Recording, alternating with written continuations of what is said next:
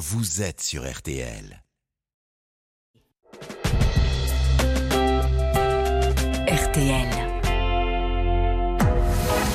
22h, minuit 30, Parlons-nous. Caroline Dublanche sur RTL. Bonsoir, Caroline Dublanche, heureuse de vous retrouver pour deux heures et demie de direct, d'échange et de partage. Parler euh, pour s'alléger, s'apaiser, se sentir euh, mieux dans sa tête et dans son corps. C'est ce que je vous propose tous les soirs de la semaine sur RTL. De 22h à minuit et demi, l'antenne est à vous au 09 69 39 10 11. Romane et Paul vont vous accueillir et s'occuper de vous sous le regard attentif de Marc Bisset à la réalisation euh, de l'émission. Je suis à l'écoute de tous vos questionnements. J'attends vos appels au standard pour vous proposer euh, mon éclairage 09 69 39 10 11. Et parce que l'on a bien besoin euh, bah, de partager, de soutien, de réconfort, vos réactions sont les bienvenues, bien sûr.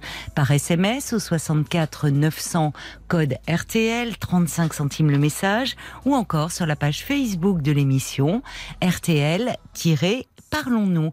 Et ce soir encore, pour ceux d'entre vous euh, qui aiment le foot, il y a un match euh, PSG et le Maccabi Haïfa euh, qui que vous pouvez retrouver en direct sur rtl.fr. Eric Silvestro et toute l'équipe des sports vont vous le faire vivre. Il n'y a pas d'interruption pendant pendant toute la durée du match sur rtl.fr. Et puis nous, eh bien, nous aurons un fil rouge dans l'émission euh, avec euh, Baptiste euh, Durieux. Bonsoir Marie. Bonsoir Caroline. Bonsoir, bienvenue. Merci.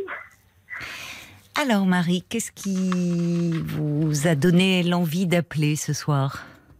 Alors en fait, c'est un peu en, réaction oui. à une, une intervenante qui parlait de la culpabilité de, que sa mère euh, lui renvoyait. Et ah, moi, je vis C'était hier soir. C'était hier soir avec euh, sa maman, oui, euh, placée dans un établissement. D'accord. Alors le contexte est un peu différent parce que je suis plus jeune et que je suis toute seule. Enfin, j'avais pas, j'ai pas un mari ou. oui. Elles n'ont pas à, à supporter quelque chose d'autre. Mais euh, par contre, euh, il y a des relations mère-fille qui sont euh, qui sont très compliquées. Oui. Et quand vous parlez de culpabilité, pardonnez-moi, je vous interromps, mais c'est vos filles vous font culpabiliser ou vous, vous Alors les deux. les deux, d'accord. Elles, me font culpabiliser et moi je, elles me elles me renvoient toujours l'image que je les fais culpabiliser. Et du coup, bah, ça me renvoie à moi aussi. Alors, il faut que vous m'expliquiez un petit peu ce qui se passe, parce que ça semble être dans les deux sens, la culpabilité, mais euh, ça porte sur quoi? Autour d'un événement particulier? Autour, Oui, euh, tout est parti d'un divorce. D'accord. une séparation après 28 euh, ans de, de vie commune. Mm-hmm. Et du coup, elles ne comprennent pas que que je reste attachée et que j'ai quand même besoin de, de reconnaissance ou d'un lien avec leur, euh, leur père. Alors qu'elle, euh, bah, elle voit qu'il est passé à autre chose, que le temps a duré, que ça fait plus de dix ans. Et, et en plus, ma petite a eu, euh, avait eu une réaction un peu épidermique, puisqu'elle avait appelé les gendarmes un jour où il m'avait un peu brutalisé. Quoi. Ah bon? Qu'est-ce que. C'est-à-dire. Euh, il lui arrivait d'être violent avec vous, votre ex-mari? Ça lui arrivait, oui. Verbalement. Et, alors, pas très souvent. Alors, verbalement, assez souvent. Euh, mais. Enfin, une prière, euh, beaucoup dessus mais et physiquement aussi. Donc euh, quand elles ont appelé, c'est en fait c'était par enfin la petite a décroché le téléphone et elle a appelé euh, parce qu'elle a eu peur. Oui, certainement. Elle, avait 10 ans à l'époque. Oui, Qu'est-ce qui Les gendarmes se sont déplacés à votre domicile? Oui, oui. D'accord. Et qu'est-ce qui s'est passé alors? Alors, ce qui s'est passé, c'est que quand, il est, quand ils sont arrivés, ils m'ont demandé hmm. il y avait eu euh, quelque chose. Alors, euh, j'ai dit, ben, j'ai dit non. En fait, j'ai mis en défaut euh, ma, ma, petite. Et ça, il m'a dit, je te le pardonnerai jamais. Et aujourd'hui, elle a 31 ans, 32 mhm. ans, mhm. et elle ne me le pardonne toujours pas. Et elle ne supporte pas que je parle avec son père. Elle, euh, elle voit leur père, euh, vos filles? Alors, pendant longtemps, Lénie ne l'a pratiquement pas vu. Elle le voyait pour Noël, euh, pour, un, pour anniversaire. Et ça lui est arrivé de nous faire faux bon, euh, de faire faux bon au dernier moment.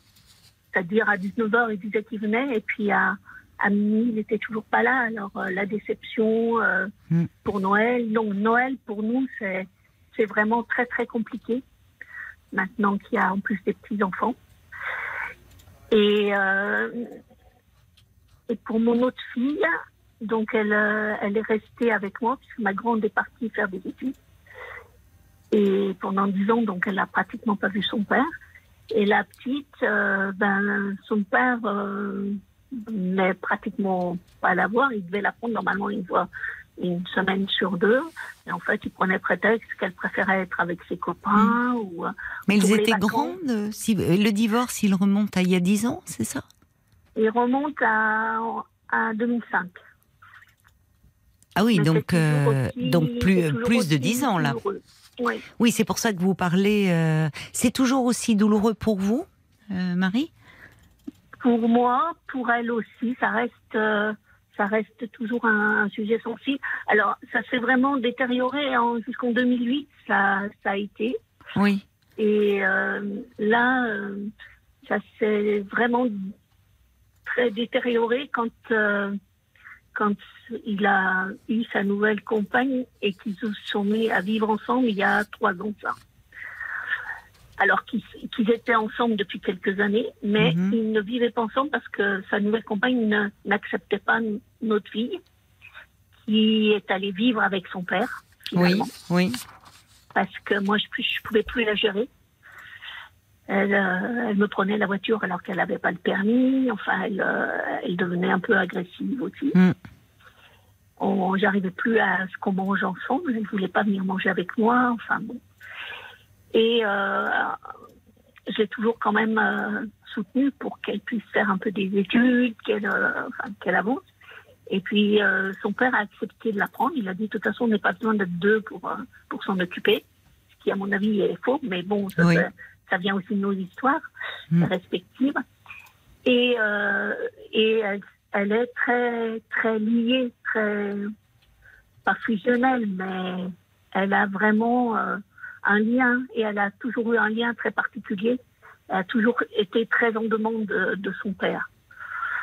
Alors lui, il ne le voit pas forcément, mais par exemple, il ne l'emmenait pas en vacances parce qu'il estimait qu'elle était grande et que finalement, euh, euh, même si les copains, les enfants de sa nouvelle conjointe avaient à peu près le même âge, euh, il estimait qu'elle, euh, ben, il n'y avait pas de raison qu'elle l'emmène. Puis en plus, ça embêtait sa compagne. Ce qui est dur pour votre fille, oui, parce qu'elle voyait qu'il finalement, il amenait les enfants de sa compagne, mais, mais pas elle. Mais pas elle. Mais en fait, elle lui en tient pas rigueur. parce qu'elle est très en demande. Même assez fusionnelle parce qu'elle est toujours. Mais de ce côté-là, elle est toujours encore. elle a toujours une une fragilité. Votre fille aînée euh, Non, la deuxième. Alors, y, en a. Alors, la petite, comme vous dites, elle a 31 ans. 32 ans, d'accord. Et la grande 35. 35. Oui, donc vous la sentez fragile, la, la plus jeune, là Oui, oui, oui. Puis elle est toujours. Il euh, faut toujours que je fasse très, très attention à ce que je dis, à, ce que je fais. Euh. Quand vous parlez de son père? Et, bah, parler de son père, il est hors de question que je parle de son père. Elle refuse catégoriquement et elle refuse que je lui parle, même qu'on se parle tous les deux, quoi. Qu'on soit dans la même pièce ou. Elle, refuse. Mais vous, vous avez gardé, euh, vous avez gardé des liens avec votre ex-mari.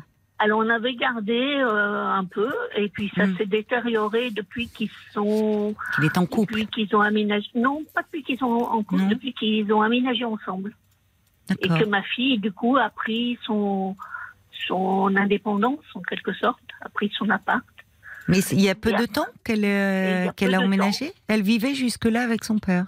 oui oui oui Et la grande et Celle la qui a grande 35 ans alors la grande euh, il a fallu plus de 10 ans tout le temps où elle a fait ses études Oui. Elle faisait, elle faisait ses études euh, euh, à- pas, pas sur la région, donc, euh, donc elle s'est un peu, euh, elle, elle a pris ses distances comme ça, quoi. Mais nous, on était quand même, euh, on échangeait. Elle savait que quand il y avait un coup de blues, bon, elle m'appelait n'importe quelle heure du jour ou de la nuit. Et son père estimait qu'elle était très indépendante et qu'elle n'avait pas besoin de lui. Et en fait, quand elle a eu un enfant, son, son, premier, son Mhm. premier enfant, là, elle a voulu euh, renouer les liens, ce que j'avais toujours souhaité. Moi, j'ai pas, j'ai toujours pensé que qu'il aimait, malgré tout, il aimait ses, ses, ses filles, mais il ne voyait pas l'utilité, l'importance qu'il avait à leurs yeux. Alors, euh, Ce qui est embêtant. et, oui. Et Mais alors dites-moi, Marie, elle est-ce que- parce que vous me dites- importance. Vous, vous me dites euh, que hum, donc euh, il, euh, il pouvait être violent euh, en parole avec vous, euh, parfois euh, dans les gestes aussi. Avec vos filles, euh, comment était-il? Non, Jamais. c'était vis-à-vis de vous. C'était la fuite. D'accord. Donc, euh, c'était la fuite. La fuite, c'est-à-dire? Ben, ben, il claquait la porte et voilà, il partait.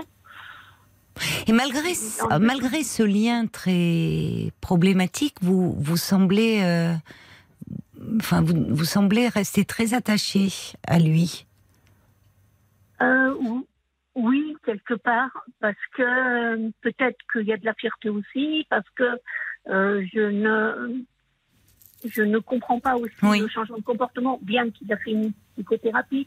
Donc je pense que le changement de comportement, et comme ça se passe maintenant, effectivement, c'est complètement différent de ce qui se passait entre nous. Le changement de comportement, euh, qu'est-ce que vous voulez dire? Vis-à-vis d'une- de sa compagne. De sa nouvelle compagne Voilà. D'abord parce qu'il est plus disponible, qu'il est, Hmm. et puis il est très obéissant, on va dire. Moi, il me disait que j'étais pas assez docile. Et là, il est sur une compagne qui le mène euh, à la baguette. Tout le monde le dit, c'est pas que moi. Hein. Les gens qui le rencontrent, ils disent c'est vraiment euh, surprenant de voir. Alors mes filles me disent mais il veut pas, il veut pas être embêté, c'est tout. Mais bon, vis-à-vis de moi, ça me je me culpabilise aussi en me disant, bah, ça vient vraiment de moi, quoi. C'est Qu'est-ce qui vient, moi qui- selon c'est vous moi qui provoquais euh, euh, ce rejet, ce- cette violence cette violence, ouais. J'ai le sentiment de, de provoquer cette violence parce De que, quelle façon, selon vous? Eh ben peut-être parce que je je sais pas. Moi, je, je voulais que les choses soient expliquées. Voilà, on s'explique et c'est pas parce qu'on n'est pas d'accord qu'on qu'on doit être fâché, quoi. Et Alors lui n'y arrivait pas à, s'expliquer. Oui. lui n'y arrivait pas et, et il allait dans la fuite. Et moi, ça, ça c'était insupportable. Hmm. Donc, j'avais tendance à, à, à faire un peu barrage. Et du coup, euh, c'était, c'était, c'était compliqué, quoi. Chaque fois que je voulais lui expliquer euh, quelque chose, euh, c'était la. Oui, c'est-à-dire que vous, vous ne le lâchiez pas, vous vouliez, Voilà. vous insistiez pour que, pour avoir une explication avec lui. Voilà. Lui après, cherchait à fuir, vous le reteniez, et c'est là qu'il devenait violent. Voilà. Et vous me dites que depuis, il a fait une psychothérapie. Oui. Oui, vous savez pourquoi? Enfin, qu'est-ce qui l'a amené euh, Parce qu'il a fait une dépression. D'accord. Ah, moi aussi, hein. Oui, oui. Moi, ça a duré 10 ans, donc euh, Mhm. maintenant, j'en, je m'en sors. Oui, Mais lui, il l'a fait de son côté, quoi. oui. On a même eu un passage où on était ensemble. Il, Oui. il fallait faire quelque chose pour les gars, parce que moi, je je supportais plus euh, cette, euh, ces, difficultés. Ces problèmes avec lui. Voilà, avec lui. Et pourquoi avec finalement le divorce euh, Pardon, le, le moi, la divorce. famille, on est une famille et, et on le sera toujours. ça ne changera pas.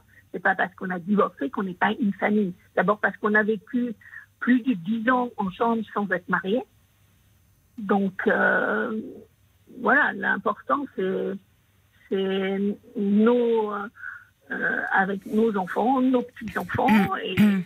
et euh, ce qu'on avait construit, quoi. Que malheureusement, j'ai été obligée de le laisser. Pourquoi vous avez divorcé, finalement? C'est ça qui, que je voulais vous poser. Que mes filles m'ont posé un ultimatum. Elles m'ont dit, maman, soit tu divorces, soit on s'en va. Soit on s'en va Oui. D'accord, parce que ça continuait entre vous, les, les disputes, les violences. Voilà. Et elle supportait, ce que je comprends, elle supportait plus les cris, oui, elle supportait oui. plus. Ben oui, oui. C'était très difficile, il y avait une ambulance pesante. Oh oui, certainement. Et, je, les, je, les comprends. Mais aujourd'hui, elle me, elles me disent que je les culpabilise tout le temps. Mais qu'est-ce que vous les culpabilisez selon, par rapport à quoi, selon elles ben, de, de, de, de, vous avoir fait divorcer? Vous le regrettez, bah, cette décision? je pense, bah, Non, mais vous. je le ferai pas. Oui, je le regrette. Vous le regrettez, cette décision? Oui, je le regrette. Parce que, étant donné qu'il a fait euh, le travail, justement, ce travail qui semble porter ses fruits, alors ça aurait peut-être pas marché entre nous, hein, Et eh oui. mais au moins pas sous ces bases-là. Et là, il y a, y a, une espèce de mépris, de, hmm. il y a quelque chose qui fait que. Mais ce qui est douloureux pour vous, ce qui est douloureux pour vous, c'est que vous vous dites, il a pu changer, son comportement a changé, et aujourd'hui, c'est une autre femme qui en bénéficie que vous. Donc forcément, c'est dur ce constat. Mais en même temps, vous avez raison de dire que à ce moment-là, vous étiez tellement pris dans cette relation euh, problématique que euh, vous, vous, vous, ne ça n'a pas été mis presque comme un ultimatum. On peut plus continuer comme ça. C'est finalement la dépression, elle est survenue après le divorce. Oui. Oui. Et là, il y a eu euh, une remise en question. Il est allé consulter et finalement, euh, il a dû être amené à parler de son histoire, de ce qui s'est passé, ce qui montre qu'il est toujours possible de s'extraire de la violence. Enfin, la violence, euh, elle est toujours euh, le fruit d'une histoire. Enfin, vous voyez, on ne devient pas violent comme ça par hasard. Mais à ce moment-là, vous, vous n'arriviez pas à mettre des limites. Non. Ben oui. Non. Et, l'image de la famille, c'est peut-être ça qui est compliqué pour vos filles. L'image de la famille dont vous me parlez, que cette famille euh, que vous avez dans la tête, cette famille que vous, cette image en fait que vous voulez à tout prix préserver d'une famille, euh, d'un couple, des enfants, des petits enfants, elle pose question parce que pour vos filles, euh, elles ont grandi dans un climat, vous le dites, où l'ambiance était très pesante, très lourde. C'est sûr. Et c'est peut-être. Ça, je le comprends. Oui. Je, je, le, comprends et, et euh, je suis capable de, l'accepter, mais elles n'acceptent pas que je ne puisse pas me. Elles estiment que j'avance pas, alors que. Elles estiment que j'ai pas compris. Que je n'avance pas. Oui, que vous, que vous êtes toujours très fixé à leur père, quoi. Voilà, moi à la limite, aujourd'hui, je serais, ça n'a pas toujours été le cas, mais au jour d'aujourd'hui, je serais prête presque à, avoir quelqu'un, alors pas à vivre ensemble, ça c'est sûr, mais à avoir euh, un, compagnon avec qui partager des, euh, je sais pas, des vacances, des, euh, je sais pas, qu'on puisse se voir, euh, enfin quelqu'un avec qui je puisse euh, échanger, quelqu'un de fiable quoi, et qui me qui me dévalorise pas, parce que en fait il m'a beaucoup dévalorisé. Oui. Donc c'est peut-être ça qui vous fait peur. Ça, euh, je t'aurais même pas regardé, parce que suite au divorce, j'ai pris 30 kilos l'année d'après, hmm. que je n'ai jamais perdu. Hmm. Et pour moi, c'est terrible. Hmm. Et même euh, mes amis ne comprennent pas parce que je suis quelqu'un d'hyperactif. Oui. Euh, euh, je veux dire, je, je me fais du sport trois fois par semaine. Je, je bouge, quoi. Et vous n'arrivez pas... à perdre ces kilos? Non, non. Mais la dépression dont vous me parlez après le, le divorce, est-ce que comment avez-vous été prise en charge? Alors, j'ai été prise en charge dans un. Alors, pas, pas tout de suite. J'ai eu une, euh, une, psychologue au début. Après, euh, il y a eu cette rupture en, en, en 2008, hmm.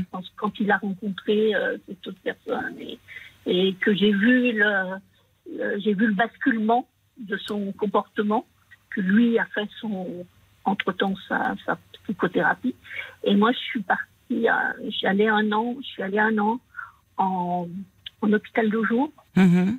parce que je ne serais jamais allée euh, euh, dans un hôpital, mm. dans un truc psychiatrique. C'était, de toute façon, ça aurait été hors de question. Moi, j'avais besoin aussi de. J'ai mon travail, j'ai mmh. pouvoir continuer. J'ai été obligée d'arrêter mon travail quelque temps, mais après, bon, j'ai repris. Et, euh, et ça a été, euh, par contre, ça m'a remis les choses en place par mmh. rapport à, à l'investissement que j'avais par rapport à mon travail, par exemple, le surinvestissement par rapport à mon travail. Mmh.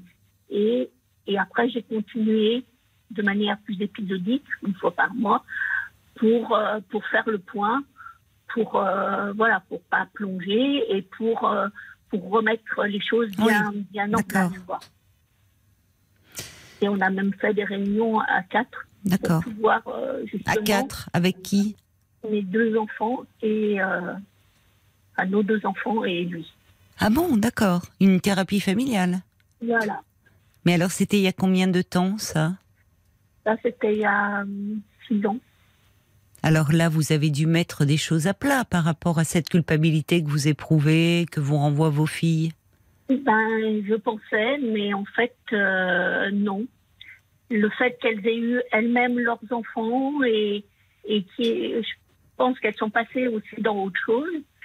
Euh, c'est vrai que les relations avec leur père a, a complètement euh, changé. Il a euh, investi un peu son, son rôle de grand-père un peu. Mm. Hein, parce mm. que c'est toujours, mais elles n'ont pas besoin de moi. Oui. Mais est-ce qu'il a reconnu finalement les violences commises sur vous? Alors, un peu avec ses filles, mais pas du tout avec moi. Dans l'espace de la thérapie, il ne le, il ne le reconnaissait pas Non. Mm. Pas du tout. Oui.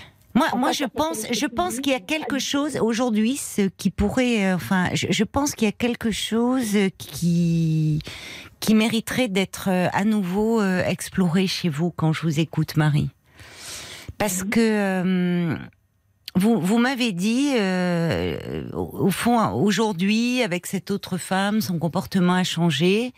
Donc, j'en arrive à me demander, si je reformule hein, ce que vous m'avez dit, si c'est pas moi qui était à l'origine, qui n'ai pas provoqué ces violences.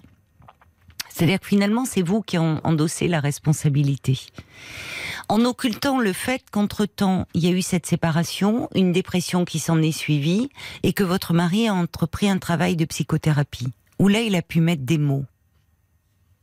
Parce que quand bien même vous auriez eu un comportement inapproprié, on va dire, ou pas finalement euh, euh, cherchant à le retenir alors qu'il voulait partir, cherchant à discuter alors qu'il n'avait pas les mots, rien ne justifiait qu'il vous frappe. De la même façon, les paroles euh, dévalorisantes. Et là, c'est plutôt en fait votre difficulté et peut-être même incapacité à, au fond, à, mettre des limites, à vous protéger, qui pose question. Et au fond, dans cette phrase, quand vous dites c'est peut-être moi qui suis à l'origine de tout ça, c'est une phrase qu'on entend très souvent chez les personnes euh, victimes de violences conjugales. Elles pensent au fond avoir déclenché euh, parfois la, la, la, colère euh, de leur conjoint. C'est ce qu'on entend aussi chez les enfants qui ont été maltraités. Souvent, ils se pensent responsables. Oui. Ah, moi, j'ai toujours dit à mes enfants qu'ils étaient pour. Oui, oui, hein mais il y a les mots, il y a les... Marie, Marie, écoutez-moi, il y a les mots, il y a les actes. Or, en fait, je pense que ce qui plonge vos filles dans un abîme euh, d'interrogation, c'est quelque part le euh, cette forme de passivité et le fait qu'aujourd'hui il y ait cet attachement qui demeure. Parce qu'elle entend, vous, vous étiez, vous n'arriviez pas à vous protéger. Alors, vous, vous, vous avez le droit d'aimer cet homme. On sent qu'il y, y, a quelque chose, vous l'avez aimé parce qu'il n'était pas que violent. Mais vous n'arriviez pas à vous protéger. Et comme vous n'arriviez pas à vous protéger, vous ne pouviez pas protéger non plus vos filles. Et les enfants qui grandissent dans un contexte où il y a de la violence conjugale, même si ils ne la subissent pas directement, ils sont eux aussi victimes. Ils sont victimes parce qu'ils sont témoins. Et il y a euh, cet événement dont vous me parlez et dont votre fille, des années après, vous reparle encore, où finalement, lorsqu'elle avait 10 ans, elle appelle, elle a appelé les gendarmes, me dites-vous. Oui. Donc, vous l'avez dit vous-même, c'est qu'elle a dû avoir extrêmement peur. Oui. Les gendarmes, c'est la loi, c'est la sécurité. Enfin, ils vont faire en sorte que de protéger maman et de nous protéger nous. Les gendarmes arrivent et là, finalement, vous dites non. C'est pas vrai, il s'est rien passé. Donc, votre fille, à ce moment-là, d'abord, c'est le désaveu de sa parole. Et Oui, puis, elle- consciente. comment J'en suis parfaitement Eh oui. consciente. Et elle reste- Je leur explique, je lui explique. mais Il y a la honte. Il y a la honte. Elle a euh, honte de quoi Non, c'est moi qui ai honte vis-à-vis d'elle, vis-à-vis de, de ce qui s'était passé aussi. C'est c'est quand même honteux de, de susciter euh, autant de violence chez l'autre, quoi. Euh, moi, je, je, pense franchement, en vous écoutant, Marie, il y, y a eu tout un travail de fait pour euh, euh, vous sortir de la dépression et, et vous allez mieux et heureusement. Mais il y a quelque chose autour de la relation euh, avec votre conjoint, de votre propre rôle entre guillemets dans cette situation, euh, qui mériterait d'être exploré. Par rapport, au fond, vous savez, vos filles, elles, euh, on se construit en, en, en s'identifiant et des filles s'identifient à leur mère. Et elles ont grandi dans un contexte où finalement vous étiez tellement euh, déchirés, tellement préoccupés, tellement tourmentés par votre relation de couple, et l'un et l'autre. On voit que votre mari est assez absent pour ses filles, et vous-même, sans le vouloir, vous étiez tellement mal au fond dans cette relation que vous n'avez pas pu certainement leur offrir tout ce dont elles avaient besoin en termes de d'attention à leurs propres besoins, de sécurité. Et je pense que et je, c'est le son est très sourd. On va marquer une pause parce que le son est très sourd. On va essayer. Je vous entends vraiment très mal. On marque une pause. On va faire un tour du côté du foot. On essaie de régler ce problème de son et je reviens vers vous. À tout de suite. RTL. Et tout de suite, nous retrouvons euh, Baptiste Durieux pour le match euh, PSG, le Maccabia Haïfa. euh, Baptiste. Bonsoir, Bonsoir, Caroline. Baptiste. Absolument, ça fait 2 buts 1 pour le Paris Saint-Germain. Ça y est, Paris est devant le but de Kylian Mbappé il y a quelques minutes sur une passe décisive de, de Léo Messi, l'Argentin, déjà buteur en première période après l'ouverture du score du Maccabi Tel Aviv signé Thierry. Ça fait donc 2 buts 1 pour Paris qui respire enfin sur la pelouse du, du Maccabi Tel Aviv parce que c'était un petit peu difficile. On vous rappelle, rendez-vous sur l'application RTL, euh, rubrique Actu ou sur RTL.fr si vous voulez suivre cette rencontre en intégralité. Merci beaucoup, Baptiste. Jusqu'à minuit 30, Parlons-nous. Caroline Dublanche sur RTL. Marie, vous êtes euh, là? Oui, oui. Ah, ben le son est mieux. Voilà, il faut bien que vous parliez euh, en face de, de votre téléphone. Oui, je pense qu'il y a, il y a quelque chose qui demeure euh, douloureux, et pour vous et pour vos filles. Ce qui est bien, c'est que vous êtes consciente qu'elles-mêmes, elles ont été très impactées par tout ça. Et Oui. que, et que, au fond, euh, d'ailleurs, quand vous dites, euh, il y, a- il y a aussi la culpabilité, elle s'exprime. euh, euh, vous dites qu'elles vous font culpabiliser, mais vous me dites aussi c'est que c'est elles qui vous ont fait divorcer. Alors, je veux bien croire qu'elles vous disent euh, qu'elles vous aient mis face à un ultimatum, mais en même temps, à ce moment-là, vous aviez aussi votre libre arbitre. Alors, Il y a une moi, part de vous, au fond, qui quand même était prête et qui se disait c'est peut-être plus possible, elles ont raison de continuer comme ça. Bah, C'est-à-dire, je voulais leur montrer que c'est pas parce qu'on aime quelqu'un qu'on doit tout accepter. C'était aussi et oui, Marie. valeur d'exemple, quoi. Et oui, et oui, vous, et, oui, vous avez raison. C'est vrai que euh, dans les, les, parents, finalement, les enfants sont très sensibles. Hmm, alors, il y a les mots, mais ils sont beaucoup plus sensibles à ce que font les parents, aux actes des parents. Mm. Et vous avez raison, c'est pas parce qu'on aime quelqu'un qu'on doit tout accepter. Et c'est vraiment, euh, je peux dire que c'est cette raison-là qui m'a, oui, qui m'a fait euh, finalement euh, accepter mm. ce, mm. De, de, passer, voilà, de passer le cap, quoi. Mais elles, elles étaient déjà un peu grandes et elles avaient tout ce passif. Et elles sentent qu'aujourd'hui, je pense qu'il y a une inquiétude chez elles. C'est-à-dire que, vous voyez, quand vous me dites, mais moi j'aimerais bien retrouver quelqu'un, mais mais euh, il faudrait que ça soit quelqu'un de quelqu'un de, de, qui, qui vous respecte. On sent bien qu'à la fois il y a une peur, il y a une peur peut-être à nouveau de de tomber sur quelqu'un avec qui ça se passera mal. Et puis il y a eu cette dépression, il y a eu cette prise de poids dont vous n'arrivez pas euh, euh, à vous défaire malgré que vous êtes quelqu'un d'hyperactif. Donc je pense que pour vos filles, elles sentent qu'il y a une souffrance qui demeure chez vous. Mhm. Et que ça, c'est compliqué pour elles à vivre. Comme si, au fond, elles se disent, maman, elle s'en sort pas. Et, euh, et, vous savez, parfois, quand on est dans l'inquiétude par rapport à un proche et dans une angoisse, il y a, il y a presque, ça peut rendre un peu agressif. Parce qu'elles se sentent impuissantes. Tout à fait. Parce qu'elles ont leur vie maintenant. Voilà. Euh, voilà. Et peut-être ce qui pourrait, je pense que j'entends qu'il y a eu un travail de fait par rapport à votre état dépressif à l'hôpital de jour qui a porté ses fruits, mais il y a, qu'il y a quelque chose qui demeure en questionnement dans le lien avec votre votre ex-mari. Mm. Et au fond de euh, évidemment, aujourd'hui, vous voyez qu'il a pu changer, et vous, vous vous dites, donc, il peut être différent. Pourquoi ne, l'a pas il été avec moi? Est-ce que c'est moi qui suis responsable? Non, c'est beaucoup plus complexe que cela. Euh, et quand bien même vous l'auriez poussé à bout, voyez, en poussant plus loin votre raisonnement, quand bien même vous le pousseriez à bout, ça ne justifie en rien qu'il lève la main sur vous ou qu'il vous euh, dévalorise à longueur de temps. Parce que il est toujours possible, quand on est dans une relation de couple, eh bien, de se séparer quand vraiment cette relation devient trop, par trop destructrice.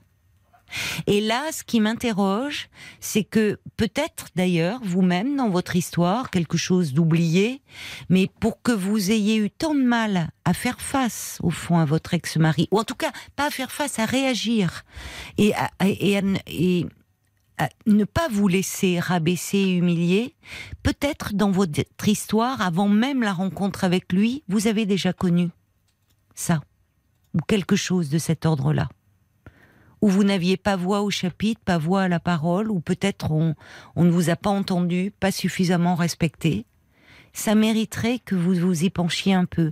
Et je pense que le fait de faire son travail, et je pensais, vous savez, il y a des associations d'aide aux victimes de violences conjugales, il y a des entretiens individuels, mais il y a aussi des groupes de parole. Et, souvent, c'est très précieux ces groupes de parole, parce que c'est important de se confronter, euh, enfin de se confronter. C'est pas se confronter d'ailleurs, c'est d'entendre d'autres histoires d'autres vécus, de voir comment d'autres sont passés par là, ont pu avancer, surmonter. On apprend beaucoup à travers des autres. Et moi, je vous inviterai à, regarder dans votre région, là où vous vous trouvez, euh, à contacter une de ces associations pour les rejoindre et pour aller un peu parler de vous. Alors, vous pouvez, euh, si vous n'en avez pas en tête, appeler le 3919, qui est le numéro euh, collectif des numéros pour euh, les personnes victimes de violences conjugales. Et... J'avais fait une fois. J'avais fait une fois. D'accord. Pendant que vous étiez avec votre mari. Mm. Oui. Et vous aviez trouvé là une écoute? Oui, ça m'avait un peu aidé. Vous pourriez les rappeler pour demander, ils pourraient euh, vous mettre en relation avec une, une, ou des associations dans votre région.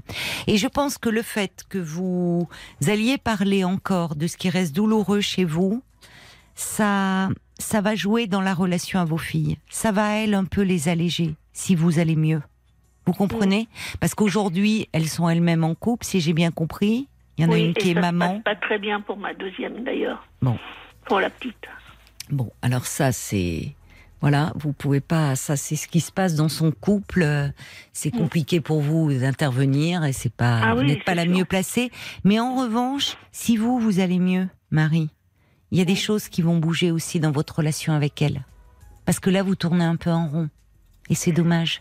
On va voir, euh, du coup, peut-être un peu aussi les réactions qui arrivent pour vous. D'accord, Marie mhm, Sur Facebook, on va aller voir tout de suite avec Paul. La réaction du valet de cœur qui dit cet homme a commis l'irréparable par la violence. Vous avez fait le nécessaire pour vous protéger. Il a probablement changé. Oui, mais euh, c'est bien cet homme, pendant votre histoire commune, qui vous a maltraité. Vous ne devez plus vous sentir coupable ni regretter votre décision. Vos réactions et vos paroles étaient là dans un contexte d'urgence et vous avez protégé euh, votre famille avec vos possibilités du moment. Euh, ne restez plus dans cette culpabilité, parlez-en, faites-vous aider enfin pour sortir de ces douleurs.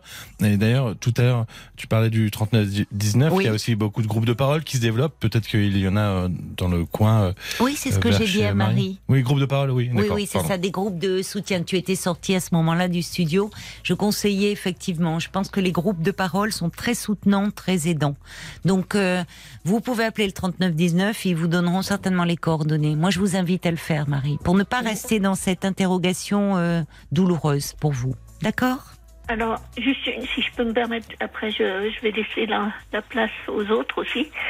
C'est euh, en, vous entendant et en, réfléchissant en même temps, euh, mais ma fille, enfin ma petite surtout, me reproche de, le mettre sur, un piédestal. Je le mets sur, pour moi, c'est vraiment entre guillemets l'homme idéal, quoi. Et, Vous euh, comprenez que ça l'interroge, votre fille? Alors, euh, maintenant, je vois aussi euh, l'envers du décor, mais. Maintenant, seulement maintenant. Il y a beaucoup de choses où, pour moi, bah, j'étais pas à la hauteur.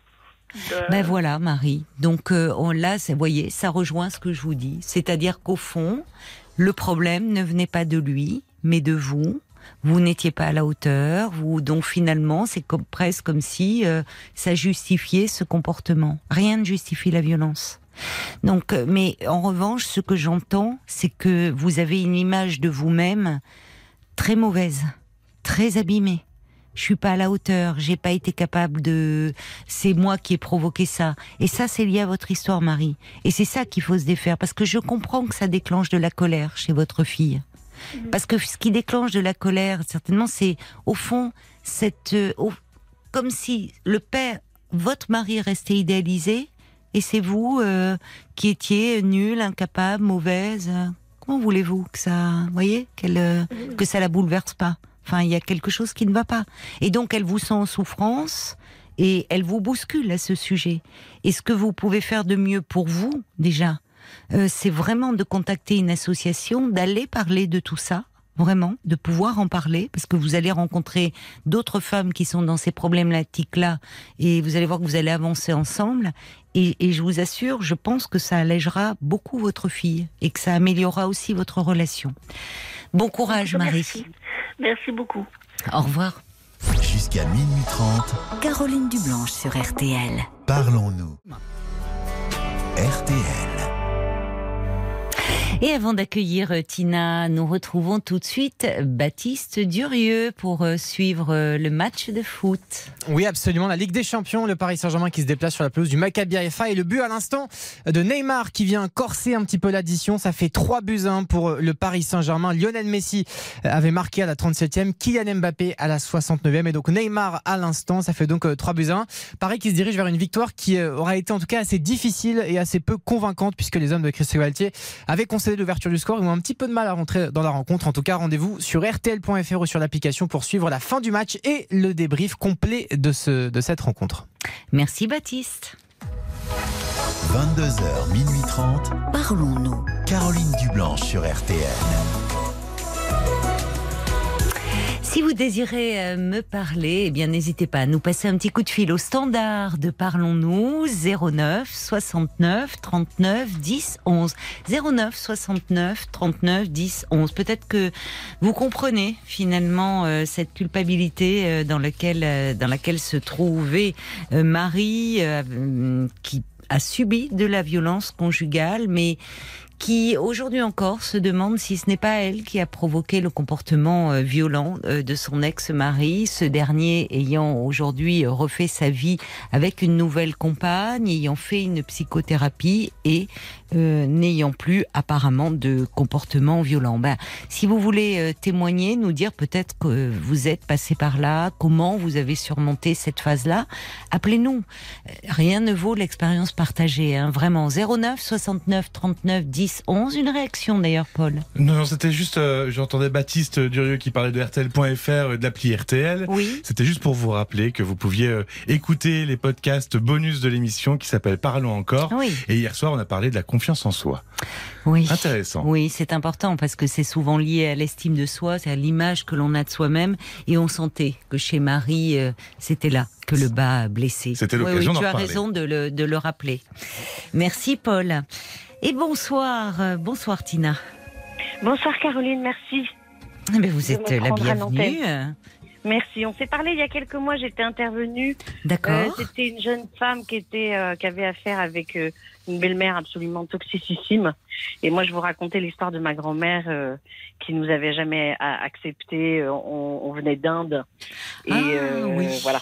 C'est vous, Tina. Ah oui, oui, vous l'aviez, vous aviez poussé un coup de gueule à l'antenne qui avait fait beaucoup de bien à cette jeune femme d'ailleurs. Ça l'avait beaucoup, non, non, mais libérée, euh, c'est vrai, hein, l'avait dit. Donc oui, oui, oui, oui. Bon, bah, voilà. Euh, merci, je me souviens très bien de votre intervention. Mais là, ce soir, vous appelez pour parler de vous, je crois.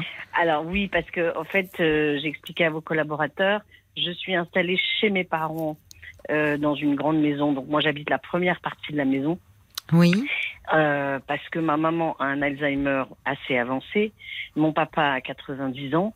Oui. Et bon voilà, donc je suis venue un peu euh, pour les aider dans tout ça parce que c'est ça, ça prend des proportions évidemment euh, compliquées avec eh une maman qui sait plus rien gérer et un papa qui a quand même sa tête mais qui perd ses forces tous les ben jours. Oui. Mais comment vous c'est c'est c'est pas du provisoire. C'est quand vous dites que vous êtes venu vous installer dans leur maison. Euh, vous bah. avez laissé votre propre euh, logement. Oui, oui, oui, oui, oui, oui, oui, oui, oui, j'étais en location. Euh, Et votre travail? Alors, moi, j'ai une profession artistique. Je suis, je suis mon propre patron. Ah, d'accord. Donc, oui. euh, je peux lever le pied quand. oui, d'accord, je comprends. Oui. Bon, après, c'est mon banquier qu'il faut convaincre, mais. Euh... Ça. Vous avez changé de région, donc aussi Non, non, non, En fait, j'étais à, j'étais à Paris. Après, je suis venue en Bretagne. Oui. là, je suis de nouveau un peu plus encore en Bretagne. Euh, d'accord. Bon. Je m'étais déjà un peu rapprochée d'eux. Je sentais un peu venir. Hein. Oui, oui. Et en fait, euh, bon, j'ai choisi. Hein, j'ai choisi de faire ça. C'est moi qui l'ai proposé.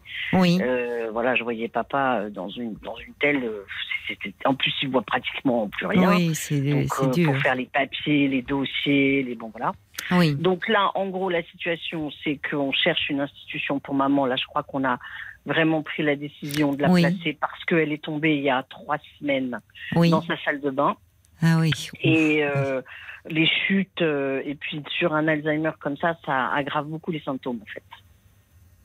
Donc. Euh, de, confusion, vous voulez dire Oui, enfin, de, confusion. Parce qu'elle elle a été hospitalisée après cela Oui, on a, elle ah est allée aux urgences, mais il n'y avait pas de, de, Ils ont fait un scanner hein, pour voir hmm. s'il n'y avait pas des gros hématomes sur le bureau. Elle prend pas d'anticoagulant, donc ils n'étaient pas plus inquiets que ça. Bon, bon.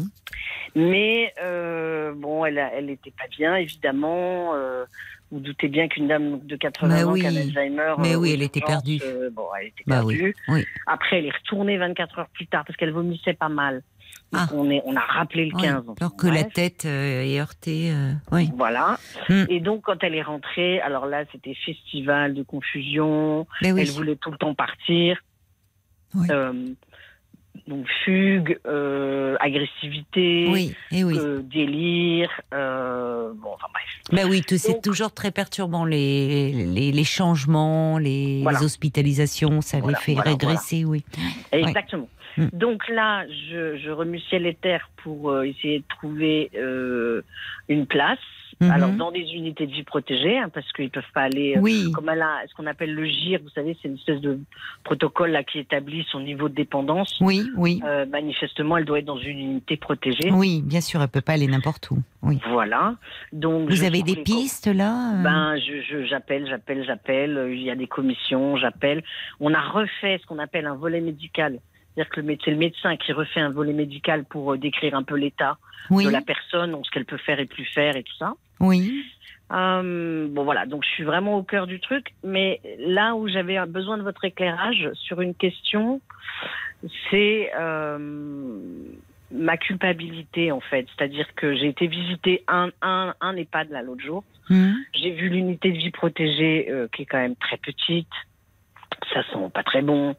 Ils sont, enfin bon, bref, je, voilà. Donc je suis rentrée en me disant bon, euh, d'abord c'est très cher. Alors Dieu merci, je fais partie d'un milieu où euh, il n'y a pas de problème, trop de problèmes de moyens. Donc ça c'est quand même euh, un grand privilège. Oui, déjà, mais mais vous n'avez pas eu une bonne impression en visitant. Ah non, moi je me suis. C'est important quand vous dites ça sent pas très bon. Hein. Ah bah non. Je me souviens, non, mais je me souviens malheureusement, c'est je, de la, enfin, j'avais entendu une interview sur RTL d'un ex-directeur d'EHPAD qui a écrit euh, un livre d'ailleurs sur sa maman. Tu verras, maman, tu seras bien. Et il disait qu'il conseillait, puisqu'il y avait eu des, auditeurs qui demandaient mais comment faire pour choisir au fond? Et, j'ai été surprise de sa réponse, comme le journaliste qui il disait fiez-vous quand vous rentrez à l'odeur. Et, en ah fait, bah, il voulait dire que justement, quand ça ne sent pas très bon, ça veut dire que d'une certaine façon, alors on va pas dire pour quelle raison, on ne sait pas, mais qu'il y a une bah, forme de négligence. et que voilà, et que en fait, euh, bah, ils sont négligés et qu'on les laisse. Donc, euh, fiez-vous euh, peut-être à ça. Hein. Ouais. En plus, en plus, j'ai j'ai visité un, un, un, EHPAD où il y avait une place, ce qui est un miracle. Et le lendemain, alors je ne le citerai pas, mais on les a beaucoup cités malheureusement. Ah, et oui. le lendemain, il y avait un article dans Ouest France euh, justement sur cet EHPAD en question. D'accord, d'accord. Donc je me suis dit, ok, j'ai une faim. Alors, moi, je suis en prise avec euh, euh, plusieurs choses. La, la culpabilité permanente, ça c'est un truc, voilà. et puis par rapport bah, à ce placement, oui, oui, oui, oui, bah oui. oui. Et en même temps, je me, je me rends bien compte que que ce n'est plus possible de la garder parce qu'elle elle n'est plus en sécurité. Oui. Et puis la maison de mes parents est pas du tout, du tout, du tout configurée comme ça. Adaptée, oui. C'est... Voilà. Oui. Et donc, alors moi, ça me renvoie à, j'ai 54 ans, mais ça me renvoie finalement à ma propre vieillesse. Mais oui.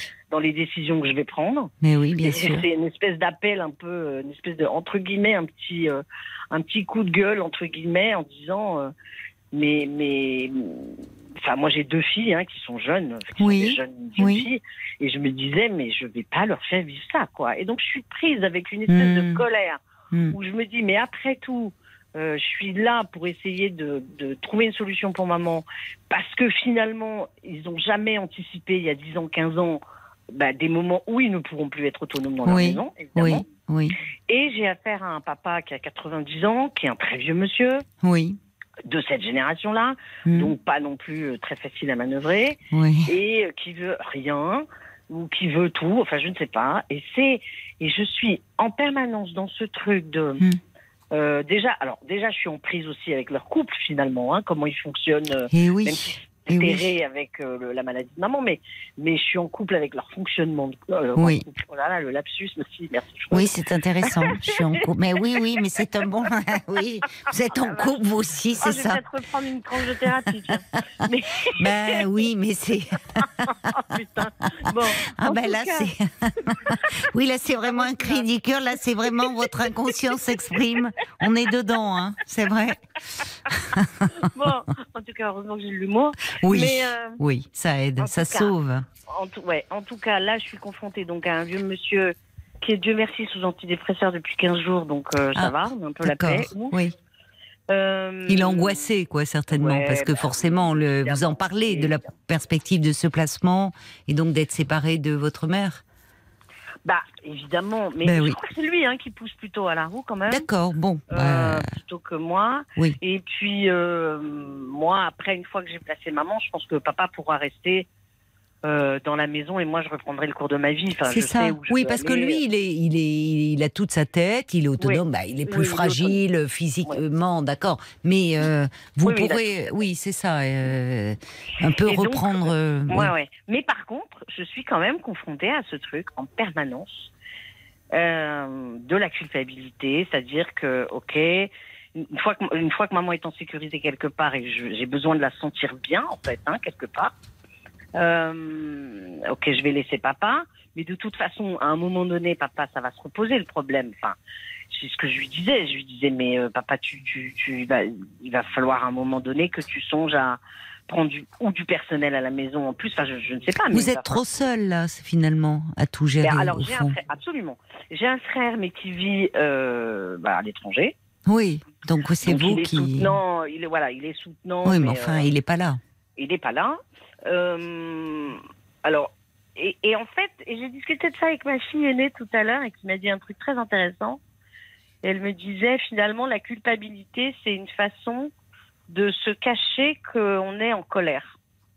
Et je trouve ça assez juste en fait comme point de vue. Mmh. Et du coup, quand je sens, quand je sens une partie de moi qui, qui, qui, sent la culpabilité, puis en plus, moi je suis vraiment dans la génération des femmes, 54 euh, ans, où on est encore un peu élevé dans cette espèce d'ancien système avec euh, une espèce de sens du devoir, de la loyauté, euh, voilà. Hum, hum, hum, c'est vrai. Et, et, ah oui, vraiment. C'est, c'est compliqué parce qu'il y a les parents vieillissants et puis il y a encore les enfants euh, grands, enfin où il y a encore des problèmes à gérer. Donc c'est vraiment une génération qui est entre les deux et c'est compliqué. Oui. Donc c'est vrai que je vous cache pas qu'il y a des moments j'ai envie de partir en disant vous savez quoi, vous allez tous vous démerder. Ben oui, c'est compréhensible. on va marquer une pause, Tina. Le temps des infos et on continue à se parler. D'accord Merci. Merci, À tout de suite. 22h, minuit 30. Parlons-nous. Caroline Dublanche sur RTN.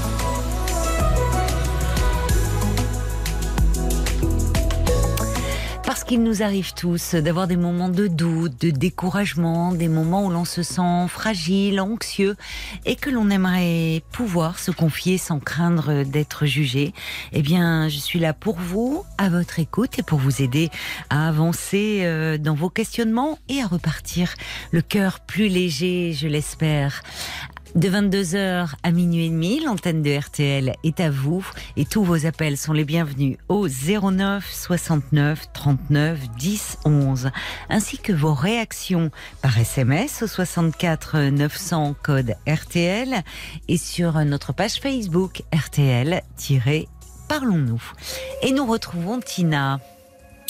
Alors Tina, vous vous sentez un peu coincée en ce moment hein, dans votre situation familiale parce que vous vous êtes installée euh, chez vos parents, euh, alors qui ont une grande maison, vous vivez dans une dépendance, votre mère souffre d'Alzheimer, vous êtes en train de chercher un, un, lieu de placement pour elle, voilà, une unité de vie protégée, comme on dit, parce que euh, elle, elle chute, c'est la maison n'est pas adaptée et c'est plus possible pour elle de rester dans, dans cette grande maison. Vous avez votre père de 90 ans qui lui euh, va bien sur le plan euh, mental, mais c'est bah, physiquement évidemment, il a l'âge qu'il a et, et puis vous dites il euh, vous dites que, enfin, il, ne veut pas, il veut tout ou il veut rien. Ça que j'ai pas compris. C'est-à-dire qu'il ne veut pas qu'il y ait des intervenants. Je vous disais, vous êtes un peu seul à gérer oui, alors le, il, veut. Moi, quand je suis revenue de la maison euh, de, de l'EHPAD que j'ai visité vendredi dernier, je lui ai donné le prix de l'EHPAD et je me suis dit, mais à ce tarif, j'ai dit à mon père, à ce tarif-là, vaut mieux prendre quelqu'un à domicile. Et comme ça, il pourra assurer et, et, et, maman et toi, en fait. C'est débile, en fait. oui, qu'est-ce qu'il en a dit bah, Il a dit non, évidemment. Après, j'entends que ça ne résout pas les problèmes de sécurité, quoi. Hein. Euh, enfin, les problèmes d'escalier, les problèmes de. Voilà. Mm, mm. bon. Alors, euh, moi, je pense que de toute façon, au fond de lui, je, je le connais un peu. Euh, je pense qu'au fond de lui, il y a quelque chose qui, oui, oui, il veut placer, il veut que maman soit placée. Depuis combien de temps souffre-t-elle de, de cette maladie, votre bah, maman ça, Elle a commencé par une énorme grosse dépression en 2018, en fait. Mhm. Ça a commencé comme ça. D'accord, ça a été les premiers signes. Ouais, grosse, grosse, grosse dépression, perte de mémoire. D'accord. Vraiment des gros problèmes de mémoire. Et puis, et puis voilà. Et puis là, elle, voilà, elle, elle Donc il est peut-être, elle vous reconnaît encore? Pas toujours, pas toujours. Mais en fait, moi, je suis très je suis très proche d'elle, hein, physiquement, c'est moi qui peux m'en occuper des fois. Et, j'aime bien ça en plus. Hein, elle quand elle est toute mignonne, vraiment, c'est un, un, bonheur, quoi. Elle est donc euh, quand, quand je lui fais un câlin, quand je lui fais un bisou, quand euh, voilà l'odeur, le sensoriel et tout, ça, elle, elle capte vachement bien. Euh, quand elle est un peu calme, quoi. Vous étiez très proche d'elle. Ah oui. Oui, c'est ah ça, pour pouvoir ah être dans ce ah lien aujourd'hui. Ah oui, oui, oui, oui. Et avec votre père, quel couple il formait? Je crois que c'est un couple à l'ancienne, quoi. Hein. C'est vraiment un couple très traditionnel euh, où lui, il était, euh, il est toujours d'ailleurs, mais enfin, il était euh, très autoritaire, très voilà. Hum, hum. C'est vraiment le, le, le prototype, c'est l'inventeur du patriarcat un peu. Parce que c'est rare, en général, les couples âgés, c'est aussi un crève-cœur pour euh, euh, pour le conjoint de devoir euh, placer son, enfin, la personne, l'être avec qui ils ont vécu quasi toute une vie. Mais peut-être qu'il est fatigué, peut-être qu'il est fatigué il est très aussi. Fatigué, et puis je pense qu'il a, il a quand même un, un, un, un peu un penchant égocentriquement égocentrique ou euh, oui. Donc comme ça, il, manque un peu d'empathie. il manque un peu d'empathie. Un, peu d'empathie. Je pense qu'il n'a pas, il a, il a, pas coché les cases, quoi. Il n'a pas l'application, quoi. Il n'a pas l'application empathie, vous me faites rire. Non, non, il n'y a pas. D'accord. Si ça pouvait se télécharger, ça serait pas mal, mais bon. Ben, les hommes de cette génération, c'est ouais, c'est super compliqué, mm. quoi. Et donc il est un peu, mm. il est, au lieu de, oui. Ça l'agace, quoi, ça le fatigue, ça. Ah, il peut pas faire face, quoi. L'autre jour, mais ça me fait, ça me fend le cœur, quoi. Des fois, il lui parle, mais fou. Bon. Après, c'est leur couple, hein. elle, elle est restée 58 ans. Euh, bon, en fait, en fait, je comprends bien qu'il y a des histoires de choix là-dedans. En fait, il y a, je, je, je, je, suis trop, trop entre guillemets. Euh, trop consciente pour pas savoir que oui oui oui, oui j'entends en fait. c'est leur couple hein. oui oui mais votre lapsus en même temps montre à quel point euh, leur couple devient le vôtre hein. enfin bah, vous êtes trop ah. c'est lourd quoi pour vous vous avez 50, vous avez 54 ans Tina enfin c'est lourd un quotidien comme ça ouais et donc du coup euh, ah ben c'est ça et en fait vous êtes jeune encore pour euh, enfin être c'est ça qui me qui me pose une vraie question c'est qu'il y a une vraie partie de moi où je sais que c'est lourd et que je, je voilà il faut que je prenne le cours de ma vie. Et en même temps, quand je pense ça, il y a une autre partie qui doit être éducationnelle ou je ne sais hmm. pas, ou euh, voilà, qui qui, euh, qui, qui se lève immédiatement euh, et qui se sent tout de suite une mauvaise fille, coupable. alors que c'est pas du tout le cas. en fait. C'est pas du tout le cas. Enfin, la façon dont vous nous parlez d'eux, le fait même que vous aviez anticipé, vous vous êtes installé chez vos parents quand même. Mm, mm, vous voyez, enfin, donc on, voit à quel point vous êtes soucieuse de leur bien-être. Ben, c'est une vraie charge mentale, en fait. Hein. Ben, oui, euh, ben oui. Je, je, je, pense que j'ai eu une grande fille ado qui m'a fait une belle bonne crise, mais alors là, euh, franchement. Euh, oui, donc vous vous rendez compte. Enfin, il y a, y a, elle a quel âge votre fille ado? Maintenant, elle a, non, elle a 24 ans. Elle a 24 ans. Bon, heureusement, oui, vous n'avez plus euh, d'ado. Mais enfin, non, mais là, le, risque, de toute façon, quand on devient, euh, voyez, dans, puisque vous vous occupez beaucoup de votre maman, enfin, le risque, c'est qu'à un moment, euh, c'est le problème de beaucoup d'aidants, enfin, d'accompagnants comme ça, familiaux, c'est que il y, a, plus, il y a plus aucune distance et que hum, le, fait de faire intervenir des tiers, comme vous le songez, alors là vous parlez de placement, mais ça peut être des tiers qui interviennent à la maison, ça vous permet de garder votre place à vous d'enfant. J'entends bien. Parce que vous, bien. sinon, mm, mm, mm. sinon le, en fait, vous endossez à un moment tous les rôles et au fond, le, lien se perd en qualité. Je suis d'accord. Et, après, moi, ça pose une autre question. Ça pose la question où, euh, mais je, parle pour moi. Hein. Alors euh, après, moi, je trouve que et, c'est marrant parce que maman travaillait dans les maisons de retraite. Elle était infirmière ah et elle a ah, fini sa, sa, sa, carrière entre guillemets. Bon, elle s'est arrêtée très longtemps pour nous élever. Elle, comment elle parlait de ce métier? Qu'est-ce qu'elle en disait? Ça elle, aimait, ça aussi. elle aimait beaucoup ce métier-là, mais elle nous disait déjà, c'est les années en trop. Ah, oui. C'est son expression à elle. Elle disait, c'est les années en trop. Et moi, il y a quelque chose où, eh à l'intérieur de moi, parfois j'ai cette pensée de me dire putain, excusez-moi, hein, mais oui, oui, c'est les années en trop. Oui, et, et c'est là où finalement, tout en travaillant dans ces structures, au contact de personnes âgées, avec cette réflexion de dire finalement c'est pas une belle vie, quoi, une belle qualité de vie elle a, elle a rien anticipé. Alors on peut pas anticiper ces troubles-là, bah, mais ça pose, ça pose la question. Ou en parlant avec vous finalement de dire. Ça, euh, pose la, ça pose la question. Et c'est, et je, je, je, voudrais envoyer un message parce que moi je pense que c'est cette décision que je vais prendre certainement pour ma propre vie, même si je suis jeune. Hmm. Mais il me semble qu'à un moment donné, c'est comme alors vous savez, il y, a, y a, des parents, par exemple, qui s'occupent pas du tout, du tout de ce qui, vont se passer, ce qui va se passer après eux. C'est vrai. Les obsèques, l'héritage, machin, ils meurent et bon. Et les, les enfants se déchirent, alors que parfois, finalement, s'ils avaient déjà par avance, peut-être vu un notaire, fait les choses, ça permettrait d'éviter ces déchirements, je suis d'accord. Et en fait, alors il y a deux messages que je veux passer, c'est-à-dire que moi je suis face à un mur, mais le mur auquel je fais face est à la hauteur du mur du déni de, de mon père. Du déni, par rapport à sa propre finitude. Oui, absolument. Oui, de, la vieillesse, de l'autonomie. et c'est ce mur-là qu'on prend en fait. Hum, c'est hum. ce mur-là. Oui, alors que et vous, vous le prenez d'autant plus que, en revanche, évidemment, vous, ça vous renvoie à tout cela. Et, ah, confronté à des parents euh, vieillissants, même s'ils ont la chance d'être en bonne forme, mais alors encore plus quand malheureusement ils ont des maladies neurodégénératives ou des problèmes de, de graves, enfin ils sont diminués, bah, on se le prend de plein fouet. Ah, la, perspective de son propre vieillissement, de donc il y a beaucoup d'angoisse euh, derrière. Et puis et puis il y a aussi, on en discutait avec mon frère l'autre jour, euh, la maison dont je vous parlais est extrêmement grande. Oui. Euh, moi, je vis dans un espace, mais qui est déjà assez grand. Hein. Oui. Et donc, ça veut dire qu'une fois maman placée, papa va être seul. Hmm. Bon, très bien, c'est son choix.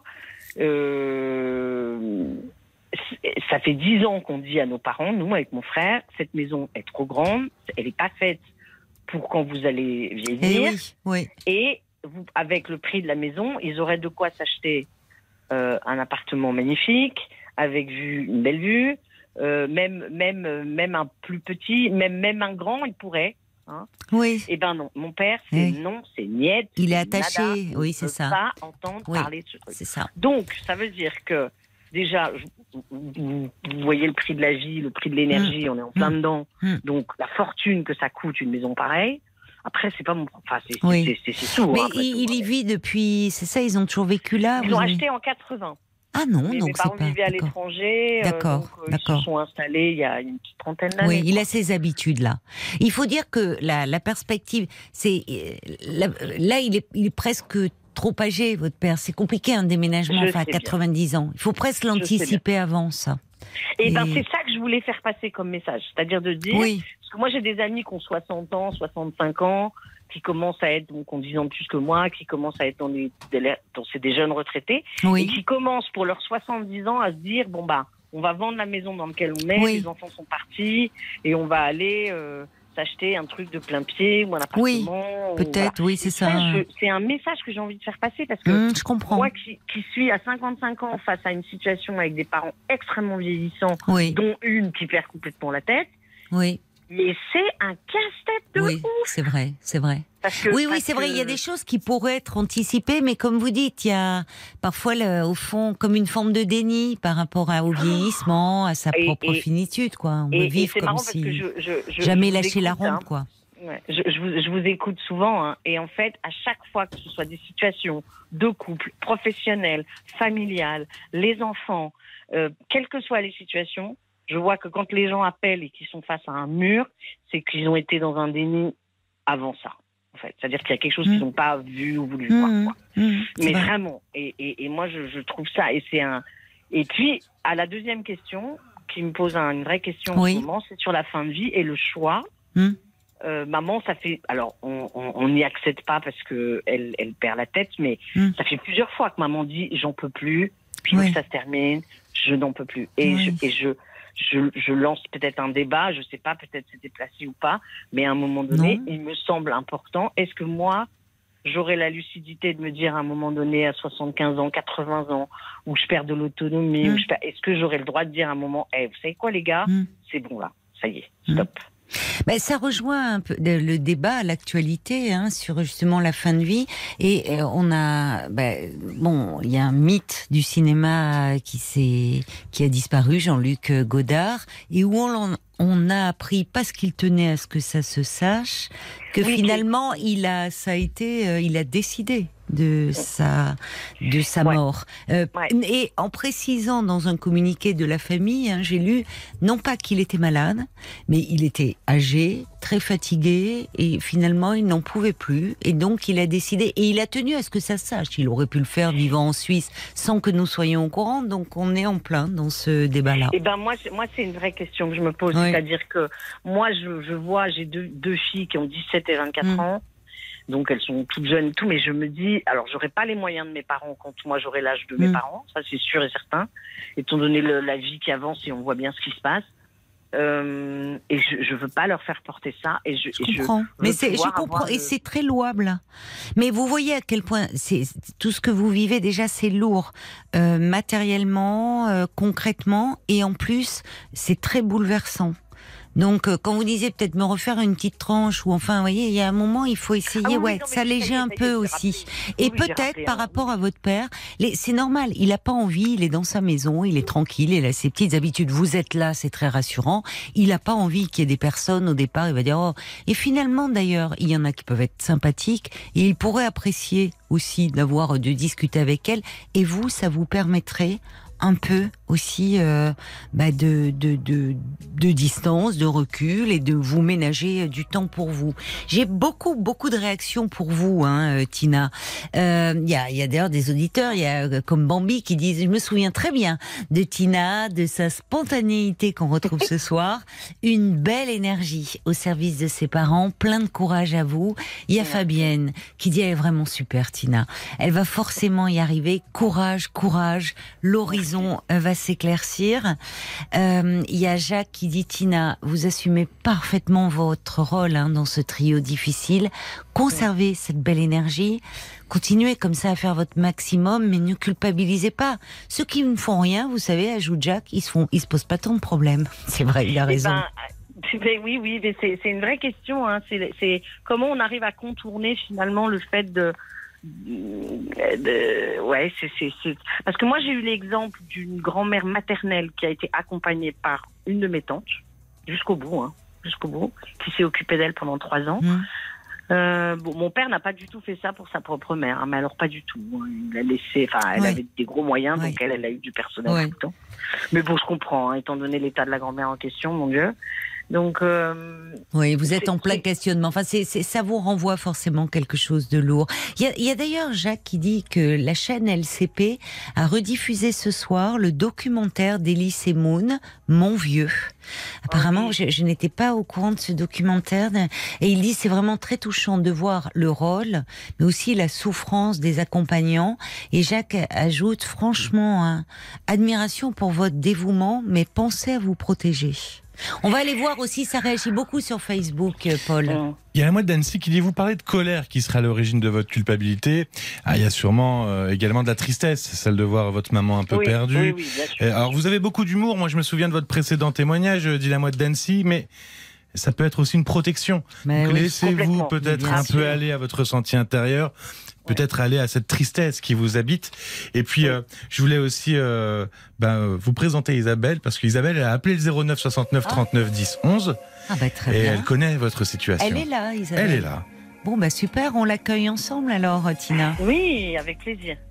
Bonsoir Isabelle. Bonsoir Caroline, bonsoir Tina. Et merci de nous rejoindre comme ça dans ce débat que nous avons euh, euh, avec Tina autour de, l'accompagnement de parents âgés, vieillissants et parfois euh, bah, très, très, très, très fragiles. Tout à fait. Et bon, j'ai raté un petit morceau euh, du témoignage de Tina parce que bah du coup je discutais avec euh, j'ai appelé oui, tout de suite spontanément et j'ai je pouvais pas être au bien téléphone sûr, bien sûr. ma démarche et et, et entendre la suite mais il y a quelque chose qui m'a interpellée tout de suite euh, au tout début du, du, du témoignage de Tina oui.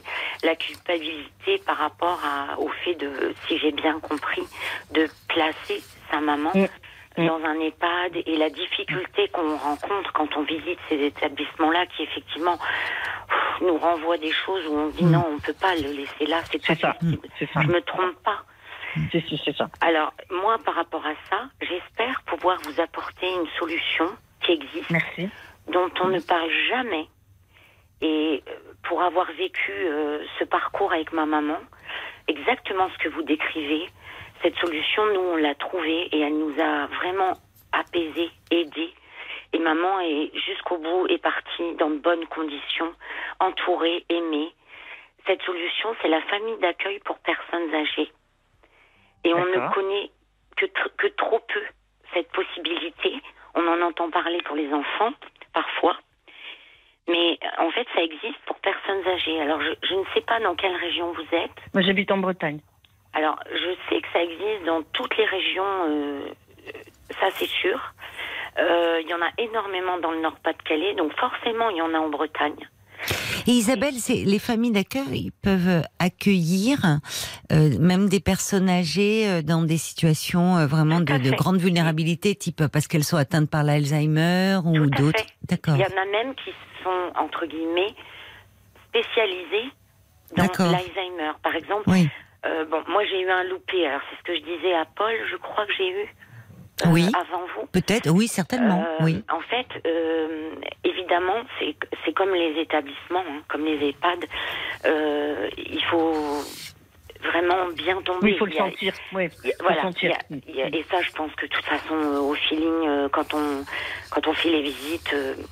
On ressent les choses. Tout de suite, oui, bien sûr. Nous, malheureusement, on a eu un loupé dans une famille d'accueil avec ma maman. Et bah du coup, tout ce que vous dites, euh, les changements, on a dû l'enlever de là. Au bout de neuf mois, on s'est rendu compte qu'elle était pas bien soignée. Alors ça, faut pas se mentir, ça existe aussi. Bien sûr. Hein, c'est comme les établissements. Par ben contre, quand vous arrivez à trouver, et, c'est trouvable, hein, euh, la bonne famille d'accueil, ça a été le cas pour nous. Mais vous pouvez pas savoir la délivrance que c'est pour vous, parce que ils sont là comme un membre de la famille nous, on a eu la chance de tomber sur une dame qui était très investie, qui, qui était justement, qui voulait des personnes atteintes d'Alzheimer.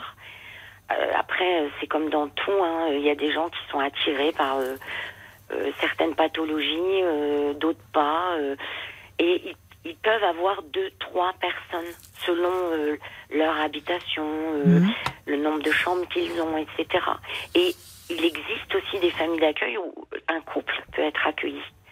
C'est pour ça que quand je vous ai entendu, j'ai dit oh, mon Dieu, mais il faut que j'appelle quoi.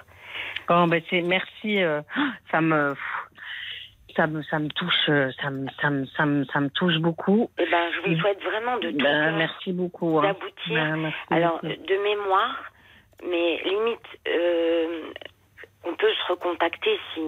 Avec plaisir. Là, je veux pas monopoliser l'antenne. Ah, mais hors antenne, si vous le. Ah, si vous le désirez, Isabelle, si, si, c'est bien quand vous appelez. je vous le dis souvent. On, peut vous mettre en relation hors antenne, hein, si vous souhaitez l'une et l'autre. Vous étiez surprise de, de, passer à, l'antenne? Oui, oui, tout à fait. Ah ben non, c'est bien. Je trouve que c'est mieux. On peut lire, on lit vos messages, mais quand vous avez vraiment une expérience à partager, c'est mieux de vous entendre vous. D'accord. Et puis je suis ravie de vous entendre aussi, Caroline, parce que je vous écoute euh, chaque fois quand je rentre du travail le soir. Ah mais c'est gentil, vous terminez tard alors? Oui, je rentre tard, j'ai une heure de route et oui. du coup, bah, je, vous écoute en fait en rentrant. Ah bah je suis ravie de savoir qu'on vous accompagne sur la route. Euh, d'émotion, de partage, de c'est Bravo, bravo pour votre émission. Bah, merci ah bah, à vous, surtout de, de, témoigner, de la faire vivre. Et justement, quand vous parliez là, parce qu'il y a, euh, c'est vrai, on l'avait pas abordé cette possibilité de famille d'accueil, et me, me revient en tête, vous voyez, un, reportage que j'ai vu en plus récemment, et je pense que vous pourriez le le revoir. Euh, euh, Jacques parlait de sur LCP le documentaire d'Elysée Moon sur son papa. Ah, Moi, j'ai vu sur France 2 à, vous savez, 13h15. Alors, je sais pas si c'est le samedi ou le dimanche après le journal. Euh, je l'ai pris en cours malheureusement, mais c'est un village, ils appellent cela, enfin village Alzheimer. Ça a été mis en place, je pense, par le conseil euh, régional. Enfin, je... et alors j'ai été impressionnée par euh, la quiétude, la sérénité euh, qui régnait euh, dans ces lieux. Évidemment, hein, il y a du personnel, il y a des soignants, mais c'est c'est comme un village. Euh, il y a il y a un potager, ils peuvent se déplacer. Enfin, les personnes sont libres. Vous, vous l'avez vu J'entends quelqu'un. Non, je, je l'ai pas vu. Non, moi je l'ai pas vu non plus. Eh bien, écoutez, alors j'imagine que le nombre de places est limité, mais je me suis dit, c'est une magnifique initiative, ça veut dire que c'est possible au lieu d'enfermer, parce qu'il y a vraiment des personnes euh, qui, qui avaient des, des, des, maladies, enfin des Alzheimer ou apparentés très avancées, hein. Euh, donc c'est quand même sécurisé, mais elles naviguent librement, c'est vraiment comme un, un, ça fait village, il y a quelque chose de très doux, de très enveloppant, alors ça doit avoir un coût évidemment, mais quand on voit le coût que réclame, euh, enfin le, le coût de, de, de, de, prix de séjour ah ben, d'un résident. Le prix de, ouais, là, je me suis renseignée, donc il y a les EHPAD publics et privés. Hein. Dans les trois privés autour de chez moi, euh, avec des unités de vie protégées, le, le plus cher, c'est 4600 euros. Je ne sais pas ah. comment font les gens. Non, et 3000, 3004, 3002. Oh, mais c'est dingue. Alors, pour vous donner un ordre d'idée, ma maman, quand elle était en famille d'accueil, on payait 1800 euros par mois. C'est ça. c'est dingue. C'est dingue. C'est ça. Ouais, c'est dingue. Et, et alors, s'occuper de l'alimentation. Oui, oui. Enfin, vous voyez. voilà. Euh, on n'avait rien à fournir. Hein. Oui, oui. Et, elle gère vous voyez. Ouais, et ben vous voyez, c'est, c'est, c'est, je trouve ça extraordinaire comme, comme, euh, comme idée, mais il y a quelque chose en moi qui monte dans. Je vais placer ma maman dans une famille d'accueil. Et, moi, ça je vais me pas m'en occuper. et moi, et moi finalement, c'est comme si moi j'avais échoué en fait. oui. Pas, mais, bon, je suis oui, le côté. Hein, non, non, non, vous n'êtes pas du tout tordu. La culpabilité, elle prend de multiples formes. Et j'y pensais en même temps que vous en parliez, Isabelle, parce que qui dit famille d'accueil renvoie à sa propre famille et dire ah bon, bah alors moi je peux pas m'en occuper, je délègue. Mais c'est puisque vous êtes dans la perspective d'un placement, parce que votre maman, malheureusement, la maladie évolue, parce que la maison n'est plus adaptée. Oui, c'est ça, euh, vous voyez, et parce que là aussi, qui dit famille d'accueil, et Isabelle, vous nous précisez, il y a des personnes qui font une formation justement pour accompagner ces personnes-là et qui peuvent être justement s'en occuper. Moi, je vais aller plus loin, d'autant mieux parce que justement, elles sont pas submergé par euh, les émotions, par l'affectif. Oui, oui, je comprends. Parce que c'est ça un moment qui nous empêche, au fond, de, de, de, de, C'est-à-dire, faut, pour pouvoir rester à sa place d'enfant, et c'est normal d'être submergé, d'être angoissé, de culpabiliser, d'avoir le cœur déchiré. Là où quelqu'un qui est famille d'accueil, même s'il le fait avec beaucoup de cœur et d'humanité, il est professionnel, il, est, il est, rémunéré pour cela. Ça, permet cette distance. Et ça vous empêche pas d'être à votre place d'enfant voilà. qui vient s'occuper de son parent, vient. Moi, je passais des après-midi, je pouvais participer, même faire les soins avec la dame. Et, et il faut vous dire, Tina, que là, je pense que vous êtes à une étape où vous avez accepté l'idée que vous avez tout fait vous avez fait votre devoir, entre guillemets, de fille. Vous avez été au bout. Moi, ma sœur a gardé maman trois ans. Et elle n'arrivait pas à lâcher. Mm. Et, tout, nous, à côté, on disait, mais tu ne peux plus. Tu ne peux plus. C'est au détriment de toi, de tes enfants. Elle avait des enfants en bas âge à mm. l'époque. Et il y a un moment où, oui, il faut, il faut accepter de, de lâcher oui, ben, alors moi, et, puis il y a aussi une autre chose qui fait que je, je vais, j'abonde vraiment dans votre sens, c'est-à-dire que euh, je, je, trouve que papa étant fatigué, il en est maltraitant parfois. Oui, c'est ça. Ça compte, ça, Stina. Ça compte. Ben parce qu'il est fatigué, parce qu'il peut devenir un peu euh, agressif dans ses paroles, un peu maltraitant. Et vous savez, vous savez que il y a des enfants ou des conjoints qui s'occupent d'un, bah alors qui s'occupent soit de leur conjoint, soit de leurs parents euh, très très diminués, malades, qui, qui peuvent en arriver à être maltraitants, alors que parce qu'ils n'en peuvent plus, parce qu'ils sont épuisés euh, moralement et, physiquement. Il ne faut pas attendre d'arriver à ces extrémités-là. Et puis je pense vraiment que entre mettre un parent dans un EHPAD Et mettre un parent dans une famille d'accueil, je dis mettre, c'est pas un joli mot. Oui, oui, je, oui, je comprends. Placer, c'est pas beau non plus. Je sais pas quel mot faut employer. Mais si vous avez la confier. chance. Confier. Voilà, ça c'est parfait. Si vous avez la chance de tomber sur une famille d'accueil comme nous, on a eu, votre place, elle sera, elle sera là. Euh, votre culpabilité, elle va s'atténuer Hmm. Parce que tout ça va se mettre en place. Hmm. Oui, elle sera bien. L'important, c'est qu'elle soit bien. Et voilà. Et, l'important, c'est voilà, de vous dire, une fois que je ne serai pas là, après ma visite, je suis en paix. Je sais qu'elle est bien, que je suis en hmm. confiance. Oui, je comprends. Et c'est marrant parce que la directrice de l'EHPAD que j'ai vue l'autre jour, elle a, elle a tout de suite senti que j'étais, euh, j'avais une espèce de résistance intérieure comme ça. et elle m'a dit, hein, et elle m'a dit, elle m'a dit, bon, si, si vous nous faites pas confiance, ça va pas marcher de toute façon. Bah, elle vrai. Oui, oui, elle avait. Bah, écoutez, c'est vrai, c'est vrai. Vous pouvez pas, vous pouvez pas confier votre votre maman à un établissement où vous vous sentez mal. Enfin, là, pour le coup. Mais, mais c'est vrai que je, je reconnais hein, ce que dit Isabelle, c'est très vrai parce que dans le cœur dans mon cœur, en fait, c'est euh, j'ai le cœur qui pleure tout le temps, tout le temps. D'abord parce que je la vois. Je la vois, Mais c'est déchirant. Et puis vous la voyez à certains moments qui ne vous reconnaît plus. Donc tout ça est très bouleversant. C'est pour ça qu'il faut aussi euh, veiller à, Enfin, c'est tout ça est très lourd, donc euh, vous n'avez pas à vous en vouloir de ça. Mais c'est malheureusement la culpabilité, elle est inévitable, alors que franchement, vous êtes une fille vraiment aimante, hein. vraiment bah, attentionnée, vraiment aimante quoi. Je, parlais du de, de, de ce reportage là sur 13h15 le samedi ou le dimanche. J'ai demandé Paul a fait une, une petite sur le recherche. village Alzheimer. Oui. Alors il, est du côté de Dax. Euh, il est du côté de Dax dans les Landes. Pourquoi? Parce que voilà. c'est un reportage dans le Monde euh, qui parlait d'un de ce genre de structure aux, Pays-Bas et Henri Emmanueli qui était donc à l'époque président du conseil départemental des Landes l'a lu et il a souhaité lancer ce projet euh, donc dans les Landes. C'est pour ça que c'est exclusivement dans les Landes. C'est le seul endroit, le seul ah. centre en France de ce type. Et euh, il y a plus de, euh, je lisais tout à l'heure, une, il y a plus de 120 résidents, 10 qui ont moins de 60 ans, et il y a 120 personnels, 120 bénévoles aussi. c'est vraiment euh, et, vous pouvez alors si vous, vous pouvez aller sur le site hein, villagealzheimer.land.fr et euh, il y a une demande il y a des ah, demandes d'admission à faire sur le site internet. Je ne savais pas que c'était Henri Emmanueli. Merci beaucoup Paul pour cette recherche. Franchement, ça mériterait que ces initiatives se multiplient parce que quand on voit euh, les personnes qui investissent des fonds de pension hein, qui investissent dans les EHPAD, euh, toutes ces enfin je veux dire tous ces actionnaires bah, qui investissent dans ce genre de enfin dans, dans, dans ces projet-là parce que euh, là, là, y a, on offre des conditions de vie euh, humaines, décentes. Il y, a, beaucoup de douceur de vivre, et on peut être tous concernés. Hein.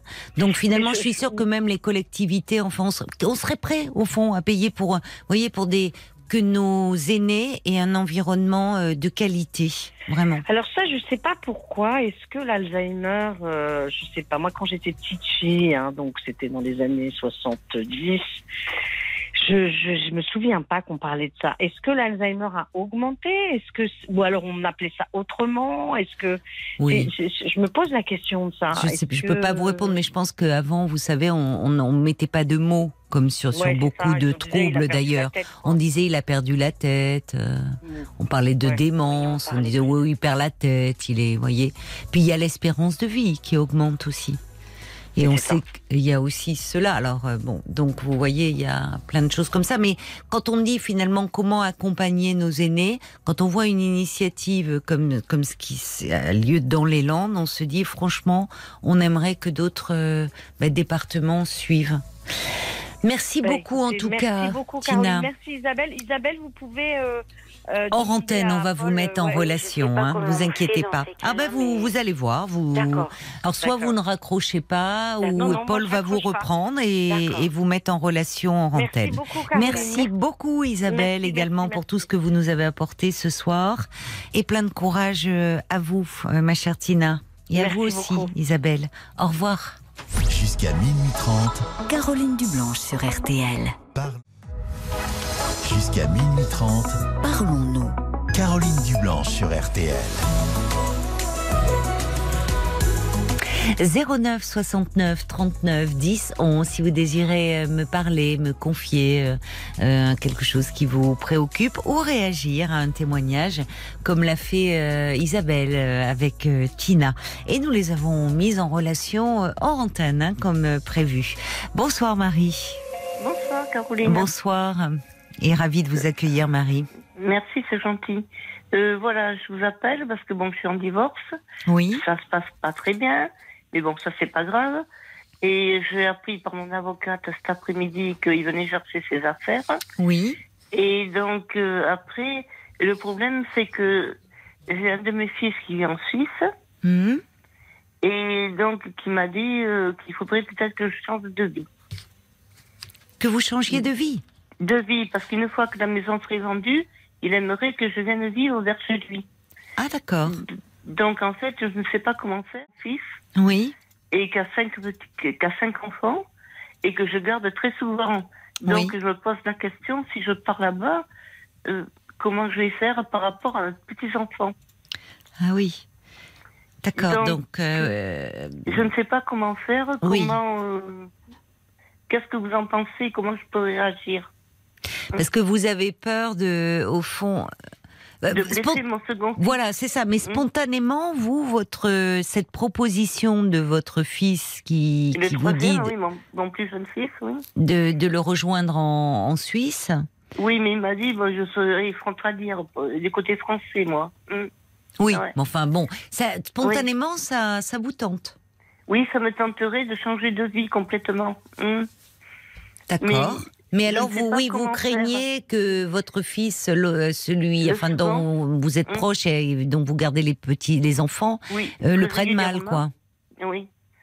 Donc, je ne sais pas comment faire. Bah, il pourrait s'organiser peut-être euh, autrement aussi, enfin, je ne sais pas. Hein. Il est tout le temps en train de me demander de garder ses enfants quand il en a la garde, parce qu'il est séparé des mamans des deux. Ah, oui, d'accord. Il a cinq enfants, donc il a des jumeaux d'une première, dont il est séparé. Après, il en a trois autres, donc il est séparé aussi. Et après, il a refait sa vie avec une autre, mais qui n'a pas d'enfant. Hein. Donc, euh, ça fait que les cinq enfants, quand il est en garde tous les deux week-ends, enfin, tous les 15 jours, ah il, me les, me les donne à moi, quoi. Hein. C'est pas vrai. Ouh là là, donc vous vous retrouvez avec cinq enfants euh... cinq, petits-enfants, oui. Mmh. Ouh là là, donc... J'ai 67 ans. Mmh. Euh, c'est fatigant. J'ai une polyarthrite. Euh, voilà. Ouh là là, vous avez une polyarthrite rhumatoïde? Oui, oui, polyarthrite rhumatoïde. Oui, je suis oui donc euh, ça fatigue beaucoup. Hein, ça, je, me fatigue beaucoup, donc c'est les courses, c'est à manger. c'est enfin, tout de tas bah, bien sûr, enfin c'est beaucoup de travail. Et en plus le divorce, bon, il contrôle tous mes comptes et tout, donc voilà, je veux pas sortir beaucoup d'argent, donc voilà. Oui, donc ça vous pèse, ça vous mm. pèse un peu. Enfin, mais parce que euh, même si vous aimez beaucoup vos petits enfants, mais cinq ah d'un coup, cinq, mm. c'est ça. Si vous les aviez de temps à autre et, et pas en même temps. Mais là, il y a une chose que j'ai pas compris d'ailleurs. Vous me dites quand il les a, puisqu'il est séparé des deux mamans, c'est mm. ça précédente. Euh, et quand il les a, il vous les confie? Oui, parce qu'il a une autre copine et tout. Et, ah bah euh, oui, mais ça la fatigue, elle. Ah non, ah bon? C'est la raison euh, pour laquelle il voulait confier à vous. Oui, oui, parce que sa nouvelle copine, euh, voilà. Ça la fatigue. Oui, oui, euh, comme elle travaille et tout, et ça la fatigue. Mais vous, la fatigue, que vous soyez fatigué. tout le monde s'en fout. oui, mais ça ne On va. fiche, pardon. Oui, oui, non, non, non, mais je comprends bien. oui, vous avez raison. des moments, je suis fatiguée. bah, c'est normal. faire, donc, je ne sais pas si je dois réagir ou à la façon de partir. Voilà. Mais Marie, écoutez, euh, vous êtes euh, libre vous aussi. Vous en pensez quoi, vous? Ben, Moi, je pense que c'est ce qui compte, c'est euh, ce que vous avez envie de faire, vous.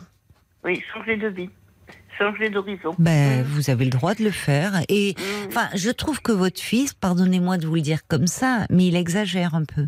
Oui, parce que, parce que, enfin, je sais pas ce que vous en pensez vous, parce mmh. que il a, même pour pour vous déjà, quand même, euh, c'est fatigant, mais lui en plus, même pour les enfants, c'est pas bien. Parce qu'il a une nouvelle compagne, euh, les enfants la fatiguent, donc bah, écoute, pas de souci, on va les confier à, leur grand, à ma mère, à leur grand-mère. Mais et lui, alors, quand est-ce qu'il passe du temps avec ses enfants?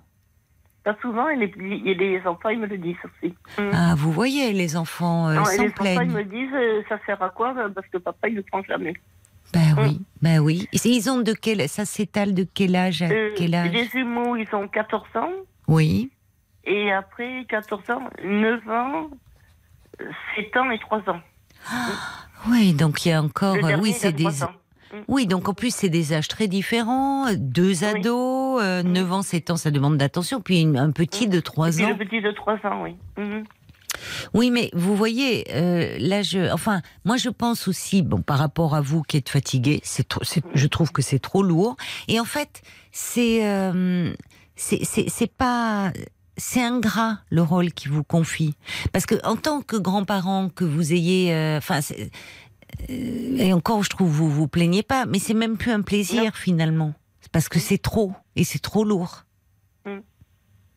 Là où les grands-parents, bah, bien sûr qu'ils peuvent être là pour soulager parfois les parents quand il y a un enfant malade, mais il faut pas que ça devienne un dû et, et que bon, ben il y, a voilà. Euh, euh, mais moi, ce que je pense, je me sens, je dis que contrainte.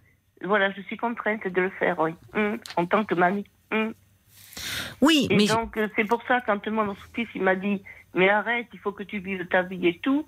Oui. Euh, euh sors, de tout dès que la maison sera vendue. Euh, oui. pars et tout. Il me dit mais vis ta vie. Mais je sais pas quoi faire. Et vous êtes loin, vous, enfin c'est loin de la entre. Donc vous avez deux fils ou trois? Trois. Trois. fils. D'accord. Mm. C'est ce que j'ai cru comprendre. Donc, le, si vous alliez près de, enfin en France, près de la frontière suisse chez votre fils, est-ce que c'est mm. c'est loin en termes de kilomètres par rapport à à votre fils là, dont vous vous occupez Bordeaux. Ah oui. Ah oui, en effet. Oui. D'accord. Ouais. oui. Je suis vers Bordeaux. Oui, mais écoutez, enfin, par rapport à. Mais je euh, pense, moi aussi, je vais vous dire, que mon fils, je crois qu'il il faudrait qu'il devienne plus mature. Oui. Qu'il mûrisse davantage. Oui, je suis d'accord. Parce qu'il a toujours compté sur moi. Oui. Depuis qu'il a eu les enfants, même quand il a eu les jumeaux, filles et garçons. Oui. Quand les enfants, ils avaient 3-4 mois. Bon, déjà, il était séparé de la maman. Oui. Et donc, il me les amenait à la maison. C'est moi qui les gardais en travaillant, parce que je travaillais à ce moment-là. Ah bon? Donc, oui, je travaillais. Des fois, à 4 heures du matin, je ne dormais pas parce que ah. je donnais le biberon aux petits, euh, aux jumeaux. Et tout, parce qu'il était déjà séparé de la maman Oui, oui, oui, il venait, il vivait à la maison. Il venait à la maison et tout. Et, oui, non. et donc, euh, moi, 3-4 heures du matin, je donnais à manger aux jumeaux et tout pendant que lui se reposait. Et après, je partais travailler et donc, il, a normal. il a toujours été dépendant de moi. Mm. Mais il a quel âge, votre fils, aujourd'hui? Il est né en. Attendez, euh, 84, il est né, 37 ans. Mm.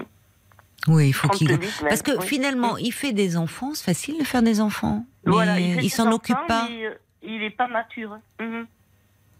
Voilà. Eh ben, peut-être qu'au fond, euh, à un moment, il va falloir qu'il se débrouille autrement. Et que maman, elle soit plus là, quoi. Eh, ben oui. Ben oui. Voilà, c'est pour ça que je voulais vous demander, est-ce que je sais pas. Que oui, mais on sent, on sent que vous culpabilisez. Enfin, on sent comme si, euh, comme si euh, vous culpabilisiez de laisser tomber votre fils, quoi. Exactement, c'est ça. C'est pas tant de dire oh je m'éloigne de mes petits enfants, ça va être un peu un crève-cœur. Oui. Vous mm. culpabilisez par rapport à votre fils. Oui. Mais parce qu'il est dépendant de moi. Mm. Et pourquoi il est si dépendant de vous comme ça? Je sais pas. Je sais pas du tout. Et son père, quand vous étiez avec son père, il en disait quoi? Euh, Le père, il s'en occupait pas. Il s'occupait pas de vos enfants? Non, non. Ah oui. Du tout, depuis l'école, quand il y avait un problème, si admettons, ils avaient une heure de colle au collège, ou ça peut arriver. Et eh bien, les enfants, ils avaient sorti du père, donc il n'y avait que moi qui m'en occupais, hmm. il n'y avait que moi hmm. qui était là. Et, euh, hmm. et euh, non, il n'a jamais été là pour eux. Non, mais je pense que finalement, ça peut. Alors, il s'agit pas parce que parfois, quand on te culpabilise, on ne dit pas les choses et puis on les annonce au dernier moment. Je mm. crois que euh, il, est, il faut en parler avec votre fils pour pas le mettre au pied du mur, qu'il puisse me dire bon, moi finalement, euh, je, en, disant que ce divorce est l'occasion pour vous de tourner une page, que vous avez mm. besoin un peu de démarrer sur de nouvelles bases et que euh, finalement vous voulez même changer de région. euh, pour euh, et, et, et, vous allez euh, vous rapprocher euh, de, de son frère. Il faut pas que vous mettiez son frère. Enfin, ce que je veux dire, il, il, faudrait éviter de dire ton frère m'a proposé de que je vienne me rapprocher. Oui, pas de la jalousie. Oui, bah parce que ça, ça pourrait entraîner, oui, la jalousie. Alors en même, en même temps, si peut-être que d'ailleurs votre fils va dire bah oui, mais alors tu me laisses tomber, tu vas retrouver. Mais dire écoute, j'ai été là pour toi quand même pendant toutes ces années, et je pense qu'il est temps aussi euh, que bah, que tu prennes soin de tes enfants. et vous pouvez de lui parce qu'il me demande souvent de l'argent. Oh oui. Il me demande souvent de l'argent. Mais il travaille votre fils? Mais euh, en mi-temps. À mi-temps là, il a été arrêté, il travaille à mi-temps. Et souvent, il me demande de l'argent. Oui, mais il a cinq enfants, il travaille à mi-temps. Quand il les a le week-end, il les prend pas. enfin... Et des fois, c'est moi qui nourris tous les enfants. et c'est moi qui paye aussi les pensions hum, des enfants. Et je le fais en cachette euh, de mon ex-mari. Hum. Oui, mais finalement. c'est pour ça que moi, je voudrais m'en sortir trop. de tout ça. Oui, c'est trop. Mais parce que en fait, vous êtes en train d'arriver au bout de vos forces et de vos limites. Ah et mm. même si bah, vous l'avez fait comme une maman peut le faire, essayer de, de le sortir de là, mais au fond, vous voyez qu'il n'y a rien qui bouge et que ça, ça, ça fait qu'il euh, bah vous êtes là, il y a maman qui est là, donc il prend pas ses mm. responsabilités. Parce qu'après tout, je ne sais pas dans quel domaine il travaille, mais euh, pourquoi il prend pas un emploi à temps plein? Et parce qu'il a eu un problème à l'épaule et tout, il était en arrêt de travail, euh, il avait une tendinite, pas quoi. Oui, enfin une tendinite. Euh, oui, mais enfin bref, et, euh, je sais pas. Il... Oui, bah oui, mais bon. Vous voyez, il a cinq enfants. il les prend pas, il paie pas la pension, et puis, il, il vous les confie, même quand ils étaient bébés, ça va pas du tout, ça. Mhm. Ça oui, va pas du tout. C'est pour ça que si oui, je il est très, je ne sais pas comment faire comment il va s'en sortir. C'est ça. C'est vous. Mais oui, mhm. mais en fait, vous. c'est moi qui le sens mal, quoi. Finalement, moi, vous savez à qui je pense? À vos petits enfants. Parce que je me dis, le fait que vous soyez là dans leur vie, c'est vous devez compter beaucoup pour eux. Ah oui, tout à fait, oui. Et eux peuvent et, dire cette oui, parce mamie. Ils me disent qu'ils préfèrent être chez moi que chez lui. Oui. Donc, euh, Eux, ça va leur faire un vide. Voilà. Mais bon, vous êtes la grand-mère, vous n'êtes pas les, mhm. la mère oui, c'est ça. Et ils ont des mères. Comment elles sont, les mamans? Euh, Les mamans, ça va, elles s'en occupent. Hein, euh. Peut-être que d'ailleurs les mamans, enfin, je veux dire, elles, elles savent que quand euh, bah, il y a le droit de visite, en fait, c'est pas c'est pas votre fils qui, mm. elles savent qu'il, euh, oui, oui. Donc elles vous elles vous connaissent et elles doivent être rassurées de les savoir euh, chez vous. Oui, elles préfèrent qu'ils soient chez moi. Oui. Bah oui. Mm-hmm. Mais oui, mais votre fils, à un moment, il pourra pas toujours fuir ses responsabilités?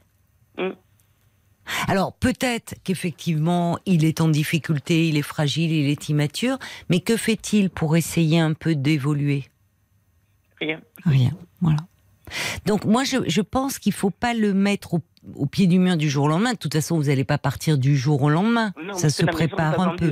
Bon, euh, mais il faut comment Enfin, et peut-être pour vous déjà.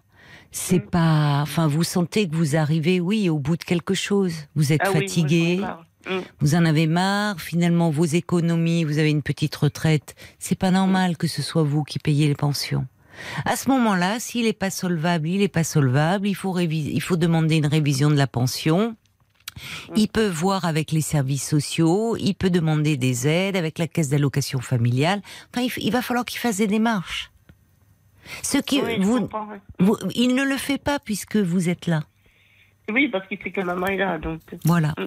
Oui, mais enfin, le, le, problème, c'est que vous, bah, même si vous n'êtes pas encore très âgé, vous avancez en âge, puis vous avez quand même une polyarthrite rhumatoïde qui, mm. euh, qui, qui, fatigue ah beaucoup. Et ah franchement, à votre mm. âge, vous, vous êtes à, à, un moment de votre vie où vous devriez euh, pouvoir souffler, Marie. Vous avez élevé vos trois enfants. Alors les petits enfants, c'est bien de les avoir comme ça pour des vacances, pour des week-ends, pour le plaisir.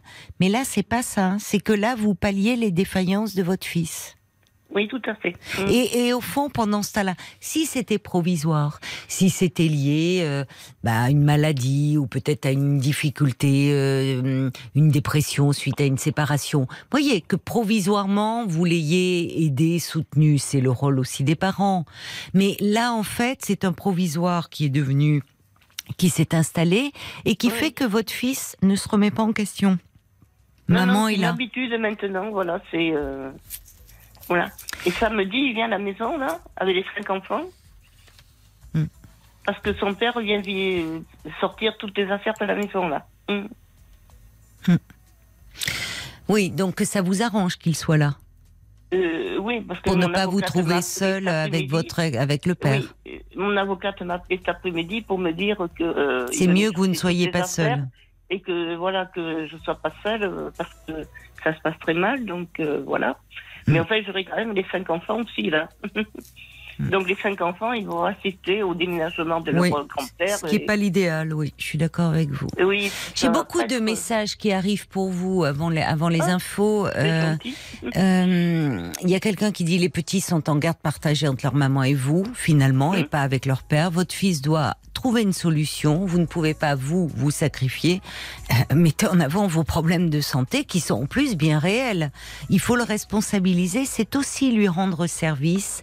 Et il y a Brigitte qui dit oui. Vous dites vous-même, il est très immature. Donc à vous de faire bouger les choses. C'est ce qui peut l'amener à bouger, votre fils, et à se responsabiliser. mais j'ai peur de le vexer. Oui, mais là, finalement, à le protéger comme s'il était encore lui-même un enfant, vous ne l'aidez pas, Marie. Vous ne l'aidez pas. Ah, je, il va pas être content, certainement. Mais vous ne l'aidez pas. Et vous avez beaucoup fait. Me mettre à dos. Hmm. Non, vous dites, tu, tu as pas. D'ailleurs, vous pouvez lui dire, tu as pas le droit de me dire ça. Je, je suis, je t'aide depuis des années. Je vois que rien ne bouge et que finalement, ça ne te rend pas service. Moi, je vous ai élevé, tes frères et toi. Maintenant, j'ai droit à un peu de repos, à voir mes petits enfants pendant des. Et vous les verrez mieux d'ailleurs parce qu'ils viendront vous voir. Et dites-lui bien, j'ai une polyarthrite euh, c'est très invalidant, c'est très fatigant, et j'ai l'âge que j'ai, je suis à la retraite, j'ai besoin de repos. Je passe le relais, c'est lui le père. D'accord? Donc n'hésitez pas, euh, franchement, à dire les choses. Bon courage, Marie. Merci beaucoup, c'est gentil. Au revoir, Marie. Au revoir. Jusqu'à minuit 30, parlons-nous. Caroline Dublanche sur RTL. Parlons-nous chaque soir de 22h à minuit et demi. L'antenne de RTL vous appartient. Toutes vos interrogations et toutes vos confidences sont les bienvenues au 09 69 39 10 11. Et juste avant les infos, hein, nous étions euh, en compagnie de Marie, euh, Marie euh, qui, bon, suite à un divorce, envisage de changer de vie, de se rapprocher d'un de ses fils. Puis finalement, elle, elle culpabilise Marie d'abandonner un de ses fils parce qu'elle s'occupe de ses cinq enfants euh, nés de deux unions différentes. Puis surtout, finalement, bah, elle pallie complètement, euh, euh, oui, les carences de son fils, puisque c'est elle qui reçoit les petits lors du droit de visite. Ils sont quand même cinq. Elle paie les pensions alimentaires aux deux ex-femmes, la nourriture et autres. Bon, et il y a Brigitte qui dit c'est un vrai problème contemporain. Euh, alors sans aller à ce qu'il y ait des, un, un, enfant qui soit immature, mais elle dit beaucoup de grands-parents se plaignent et leur avis compte pourtant au premier chef, ajoute-t-elle. Euh, il y a Bob White qui dit euh, excusez-moi d'exprimer les choses de cette manière, mais enfin quand même, en vous les confiant euh, comme il le fait, il fuit ses responsabilités. Il y a Evelyne de Lisieux, elle dit ah, moi j'avertis mes enfants, hein. j'ai quatre petits enfants et en retraite je ne me ferai pas envahir par mes petits enfants. Ce sera juste pour le plaisir et bien sûr les arrangements occasionnellement, mais il faut que ça reste un plaisir mutuel, dit Evelyne. Ça réagit euh, du côté euh, de la page Facebook. On a des grands-parents peut-être qui se retrouvent dans, qui finalement, euh, bah, après avoir élevé les enfants, il faut qu'ils élèvent les petits enfants. Eh ben alors, il y a Jen qui dit c'est vrai que ce serait une bonne porte de sortie d'aller vivre à la frontière suisse. Vous, ne fâcheriez personne, vous seriez libéré mentalement et financièrement d'une charte qui, ne doit plus vous incomber. Oui votre fils agit en enfant gâté. Il est temps qu'il grandisse. C'est ce que dit tout le monde, hein, de toute façon. Euh, Il y a Cathy qui dit eh, Marie, vous ne devez euh, pas vous oublier. Vous en avez déjà suffisamment fait. Vous êtes déjà suffisamment dévoué euh, à, à, votre fils et à vos petits-fils. Euh, une mamie n'est pas une nounou, ce n'est pas une nanny. C'est pas un service qu'elle, c'est un service qu'elle rend à son fils. Hein. C'est pas. Euh, c'est juste, mais c'est vrai. C'est pas, pas obligatoire. Sinon, ça devient très ingrat. Surtout que lui se préoccupe pas vraiment euh, de vous. Et puis il y a aussi Faiza qui dit votre fils, il en profite. Il a voulu cinq enfants. Qui s'en occupe Mais elle a pas tort, Faïza, c'est vrai. Parce que s'il ne pouvait pas, il aurait fait. Euh, peut-être qu'il en ferait peut-être encore un de plus. Oh, mais c'est possible avec cette nouvelle euh, jeune compagne là. Oui. Bon, bah écoutez, euh, on va écouter euh, un petit peu de musique et puis après, euh, et puis après, bah, le standard reste ouvert. Hein, 09 69 39 10 11. On est avec vous. Hein. 22h minuit 30. Parlons-nous. Caroline Dublanche sur RTL. Bonsoir Yamna. Bonsoir Caroline, enchantée. Eh bien, moi de même, hein. d'autant plus que je vois que vous avez des petites infos à nous communiquer, parce qu'on avait abordé euh, euh, le, village Alzheimer. C'est comme ça que ça s'appelle dans les Landes, suite au témoignage de Tina, hein, qui nous confiait sa ça. Bah, difficulté. je euh. vous écoute souvent, en fait tous les soirs pratiquement. Ouais, merci. Quand je micro, que, voilà. Oui. J'écoute quelquefois, je loupe quelques choses. Parce vous êtes toutes pardonnées parce que c'est important le sommeil. Je m'endors, je, je, me réveille, voilà. Bon, bah, j'écoute, je vous écoute souvent et j'apprécie beaucoup euh, euh, la manière de que vous donnez des conseils. Moi, c'est gentil. c'est très, très, très. Ça me, ça me, ça me touche et puis euh, très souvent il y a des situations où je me retrouve, etc. Oui. oui. Ben, merci beaucoup. et merci d'appeler, puisque je crois que vous habitez dans les Landes. Et, euh, Alors, moi, j'habite de côté de Dax. Ah, oui, bah oui d'accord. J'habite pas très loin, j'habite à 15 km de village Alzheimer. Ah oui, alors, euh, vous allez pouvoir nous dire un peu. Euh, vous l'avez vu, ce reportage Alors, moi, le reportage, je l'ai vu. Oui. Et oui, oui, oui, je l'ai vu, parce que oui, je connais aussi des personnes qui, qui travaillent là-dedans. Et oui. J'ai vu le reportage il n'y a pas très longtemps en fait. Et puis moi, euh, ça m'a vraiment touchée aussi. Hmm. Euh, ça m'a touchée parce que j'ai une amie, enfin j'avais une amie, elle est toujours vivante, mais bon, euh, ça va faire un an que ses enfants ils l'ont placée dans un EHPAD, mais très loin d'ici. Oui. des jours au lendemain, je l'ai appris par hasard et en fait, je, ça me ça m'affecte beaucoup ben parce qu'on était très proches. On a fait euh, voilà, je l'ai rencontré il y a une douzaine d'années parce que euh, voilà, je, je me suis, enfin, j'y suis allée. Quelqu'un m'a indiqué qu'on faisait des pactoires et donc voilà, c'était une association et mhm. et voilà. Donc cette personne. Mais elle vous en a, elle a pas pu vous en parler. Enfin, ça s'est fait bah, très rapidement. bah non, elle allait bien parce qu'on se téléphonait souvent, on habitait dans la même ville et on se voyait.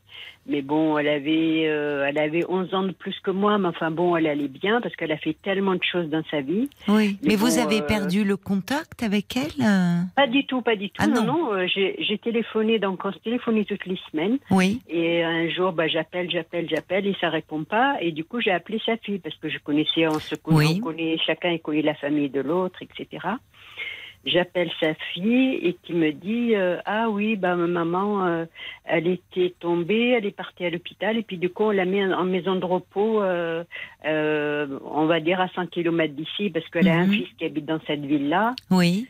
Et puis enfin là il y a 5 km et puis sa fille elle habite ici dans la ville où j'habite. Et donc elle m'a dit mais on l'a mis en maison de repos voilà près de voilà de son fils et tout ça. Bon bah mhm. très bien.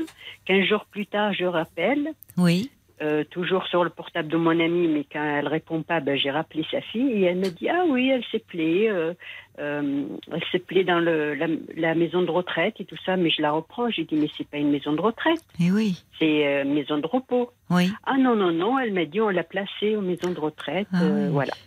Et pourquoi alors elle répond pas sur son portable C'est ça, vous lui avez pas demandé Pourquoi? Parce qu'on lui, en soi-disant qu'elle a des absences. Oui. Bon, elle n'était elle était pas vraiment avancée dans la maladie. Hein. Hmm. Euh, bon, enfin, je parle parce que c'est de l'émotion, en fait. Ça vous touche, oui. Ça vous a touché, euh, le, ah, enfin, le témoignage de Tina par rapport à sa maman. Oui, voilà, oui. Et, alors, et, alors, vous dites que vous vivez donc à quelques kilomètres de, euh, puisque vous êtes à Dax, de ce ah village Alzheimer. Oui, oui, oui. Et vous connaissez des gens qui y travaillent, d'ailleurs. Oui, voilà. Et alors en plus, hein, je vous disais pour cette amie que je vous raconte, parce que comme euh, il n'y a pas longtemps, donc j'ai rappelé, enfin je rappelle euh, pas, pas toutes les semaines, mais j'appelle sa fille pour avoir des nouvelles, parce que comme je peux pas avoir mon amie directement.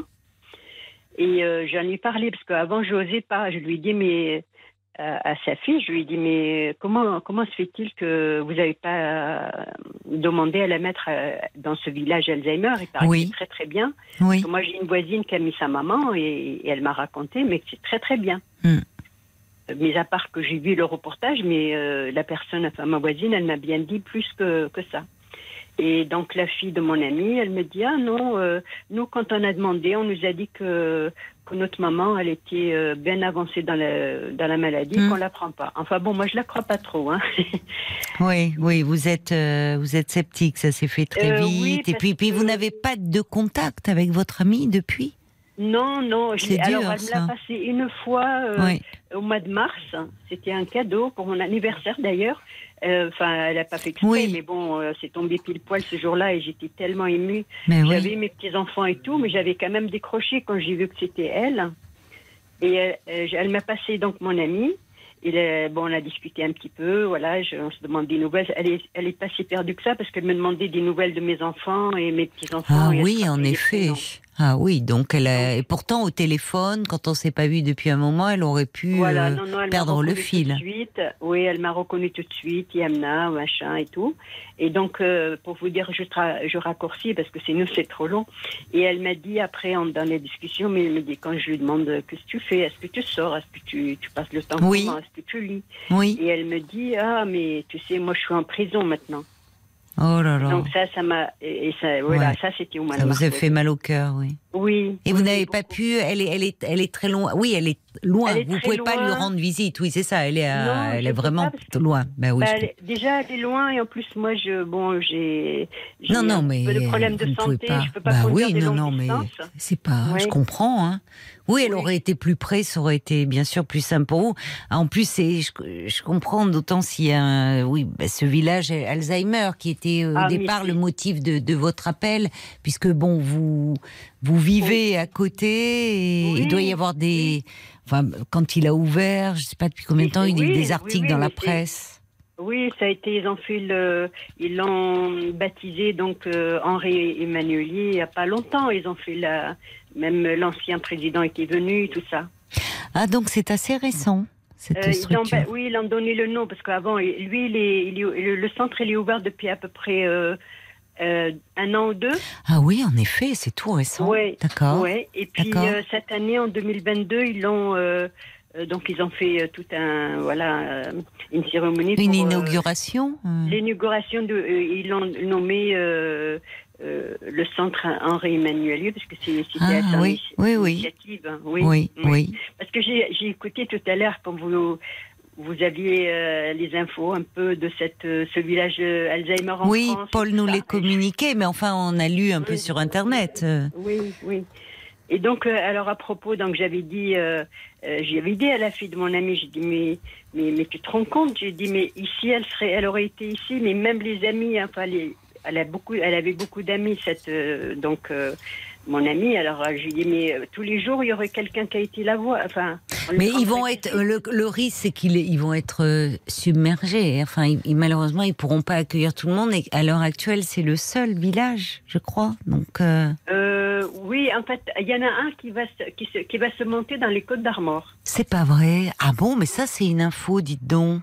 mais surtout, pour Tina. Tina, elle est, elle est en Bretagne. Oui, oui, oui, c'est pour ça. En fait, c'est surtout pour cette raison que j'ai appelé. C'est pas le. Ah ben, je vous remercie beaucoup alors, Yamna. Ah bon Et comment c'est parce qu'on en a parlé dans la presse régionale ou? Non, non. Moi, j'ai cherché. J'ai discuté avec ma voisine, elle m'a parlé de de parce que je lui, moi j'ai pris beaucoup d'infos pour, euh, pour suggérer à la fille de mon de, vouloir changer sa mère et tout ça. Mhm. Euh, parce qu'au départ, euh, on croyait que c'était le prix qui était élevé et tout ça. Et en fait, non, il n'en est rien. Ma voisine m'a dit non, non, non, non, il lui reste 2000 euros de, de, à sa charge tous les mois, donc c'est raisonnable. Hein. Hum, hum. Pour ce que c'est, parce que c'est vraiment très, très, très bien. Et, alors, et ça a créé de l'emploi en plus dans la région. Oui, oui. Et alors, euh, donc ma voisine m'a dit, mais il y en a un autre qui va se monter dans, je ne sais pas, la région de France, euh, dans le sud, je sais pas quoi. Et moi, j'ai cherché, après, j'ai cherché juste sur Internet. Et comme il s'avère que je connais la Bretagne et que je connais le Côte d'Armor, j'ai trouvé. Oui. Formidable. Il n'est pas encore monté, mais il est en train de se monter. Il est en construction. Oui, et il y a Paul qui, qui venait de me dire tout à l'heure qu'il a cherché, il a vu qu'il y en a, il a vu. Il a vu qu'il y en a un qui se monte dans, euh, dans le Côte d'Armor, dans le 22. Ah oui, Paul vient de regarder. Effectivement, il me dit euh, ouverture prévue en 2026. Oui, voilà, parce qu'en fait, ils n'ont même pas mis la première pierre, c'est juste ah oui, euh, parce qu'il y a plusieurs. Ben oui, mais euh, symboliquement, ça veut dire que déjà, ça commence à essaimer et qu'il y a des régions euh, sensibilisées à ce sujet. Ça a été un vrai, enfin même le. Et ça, c'est vraiment très très bien, en fait, comme vous disiez tout à l'heure que. Ah oui, puisqu'on bah, va devoir être confronté, l'espérance de vie s'allongeant, le fait, du coup, à, l'accompagnement des, des personnes âgées. Bah et, même le, enfin, le président en parlait, Emmanuel Macron, en disant que ça allait être une grande cause nationale. Donc, euh, franchement, ce genre d'initiative, ça vaudrait le coup de, leur donner un coup de pouce parce que bah, parce qu'il y a une vraie qualité de vie, il y a une douceur, j'ai trouvé. bah voilà, c'est ça, c'est adapté. on, ne va pas les mettre des jours au lendemain, ça y est. Euh, Enfermés dans euh, une chambre et dans une unité, en fait. Il y a une vie, il y a une vie de village. Alors je ne sais pas comment ils s'organisent par rapport aux personnes qui les troubles Alzheimer, il peut y avoir des fugues et autres. Je ne sais pas, j'imagine qu'il y a des euh, parce que ça, ça s'étend, hein, c'est assez étendu. Je sais pas vous. C'est étendu. Alors, alors euh, l'organisation, parce que c'est une personne donc euh, de, de l'intérieur qui m'a raconté. Oui. parce qu'en fait, moi, j'ai une auxiliaire de vie. Oui. Parce que je suis en situation d'handicap et bon, bah, je suis pas toute jeune non plus, hein, mais bon, j'ai un handicap, je suis handicapée. Euh, et donc, euh, cette personne, elle m'a raconté un petit peu euh, comment ça se passait dedans. c'est une. Donc, c'est un endroit où il y a une grande, grande pièce de vie de 40 mètres carrés. Et où, tout autour, il y a des, il y a des chambres. Et, les chambres, elles sont grandes. Elles sont, oui. chaque personne a sa, a sa chambre de 20 ou, 20, ou 25 mètres carrés avec salle de bain et tout et tout. Oui, oui. Et à l'intérieur de cette. Donc, ça fait à peu près 5 ou 6 chambres. C'est par groupe, en fait. D'accord, oui. Les personnes qui travaillent, les auxiliaires, les infirmières et tout ça, c'est toujours les mêmes qui s'occupent de, de des mêmes personnes. Eh ben ça, ça change tout. Eh ben voilà. Alors toujours les mêmes, j'imagine qu'elles prennent quand même des congés, forcément. mais, euh, mais, planning, voilà, S'ils font les 3-8, ça veut dire qu'il y a trois personnes qui se. Il y a une régularité.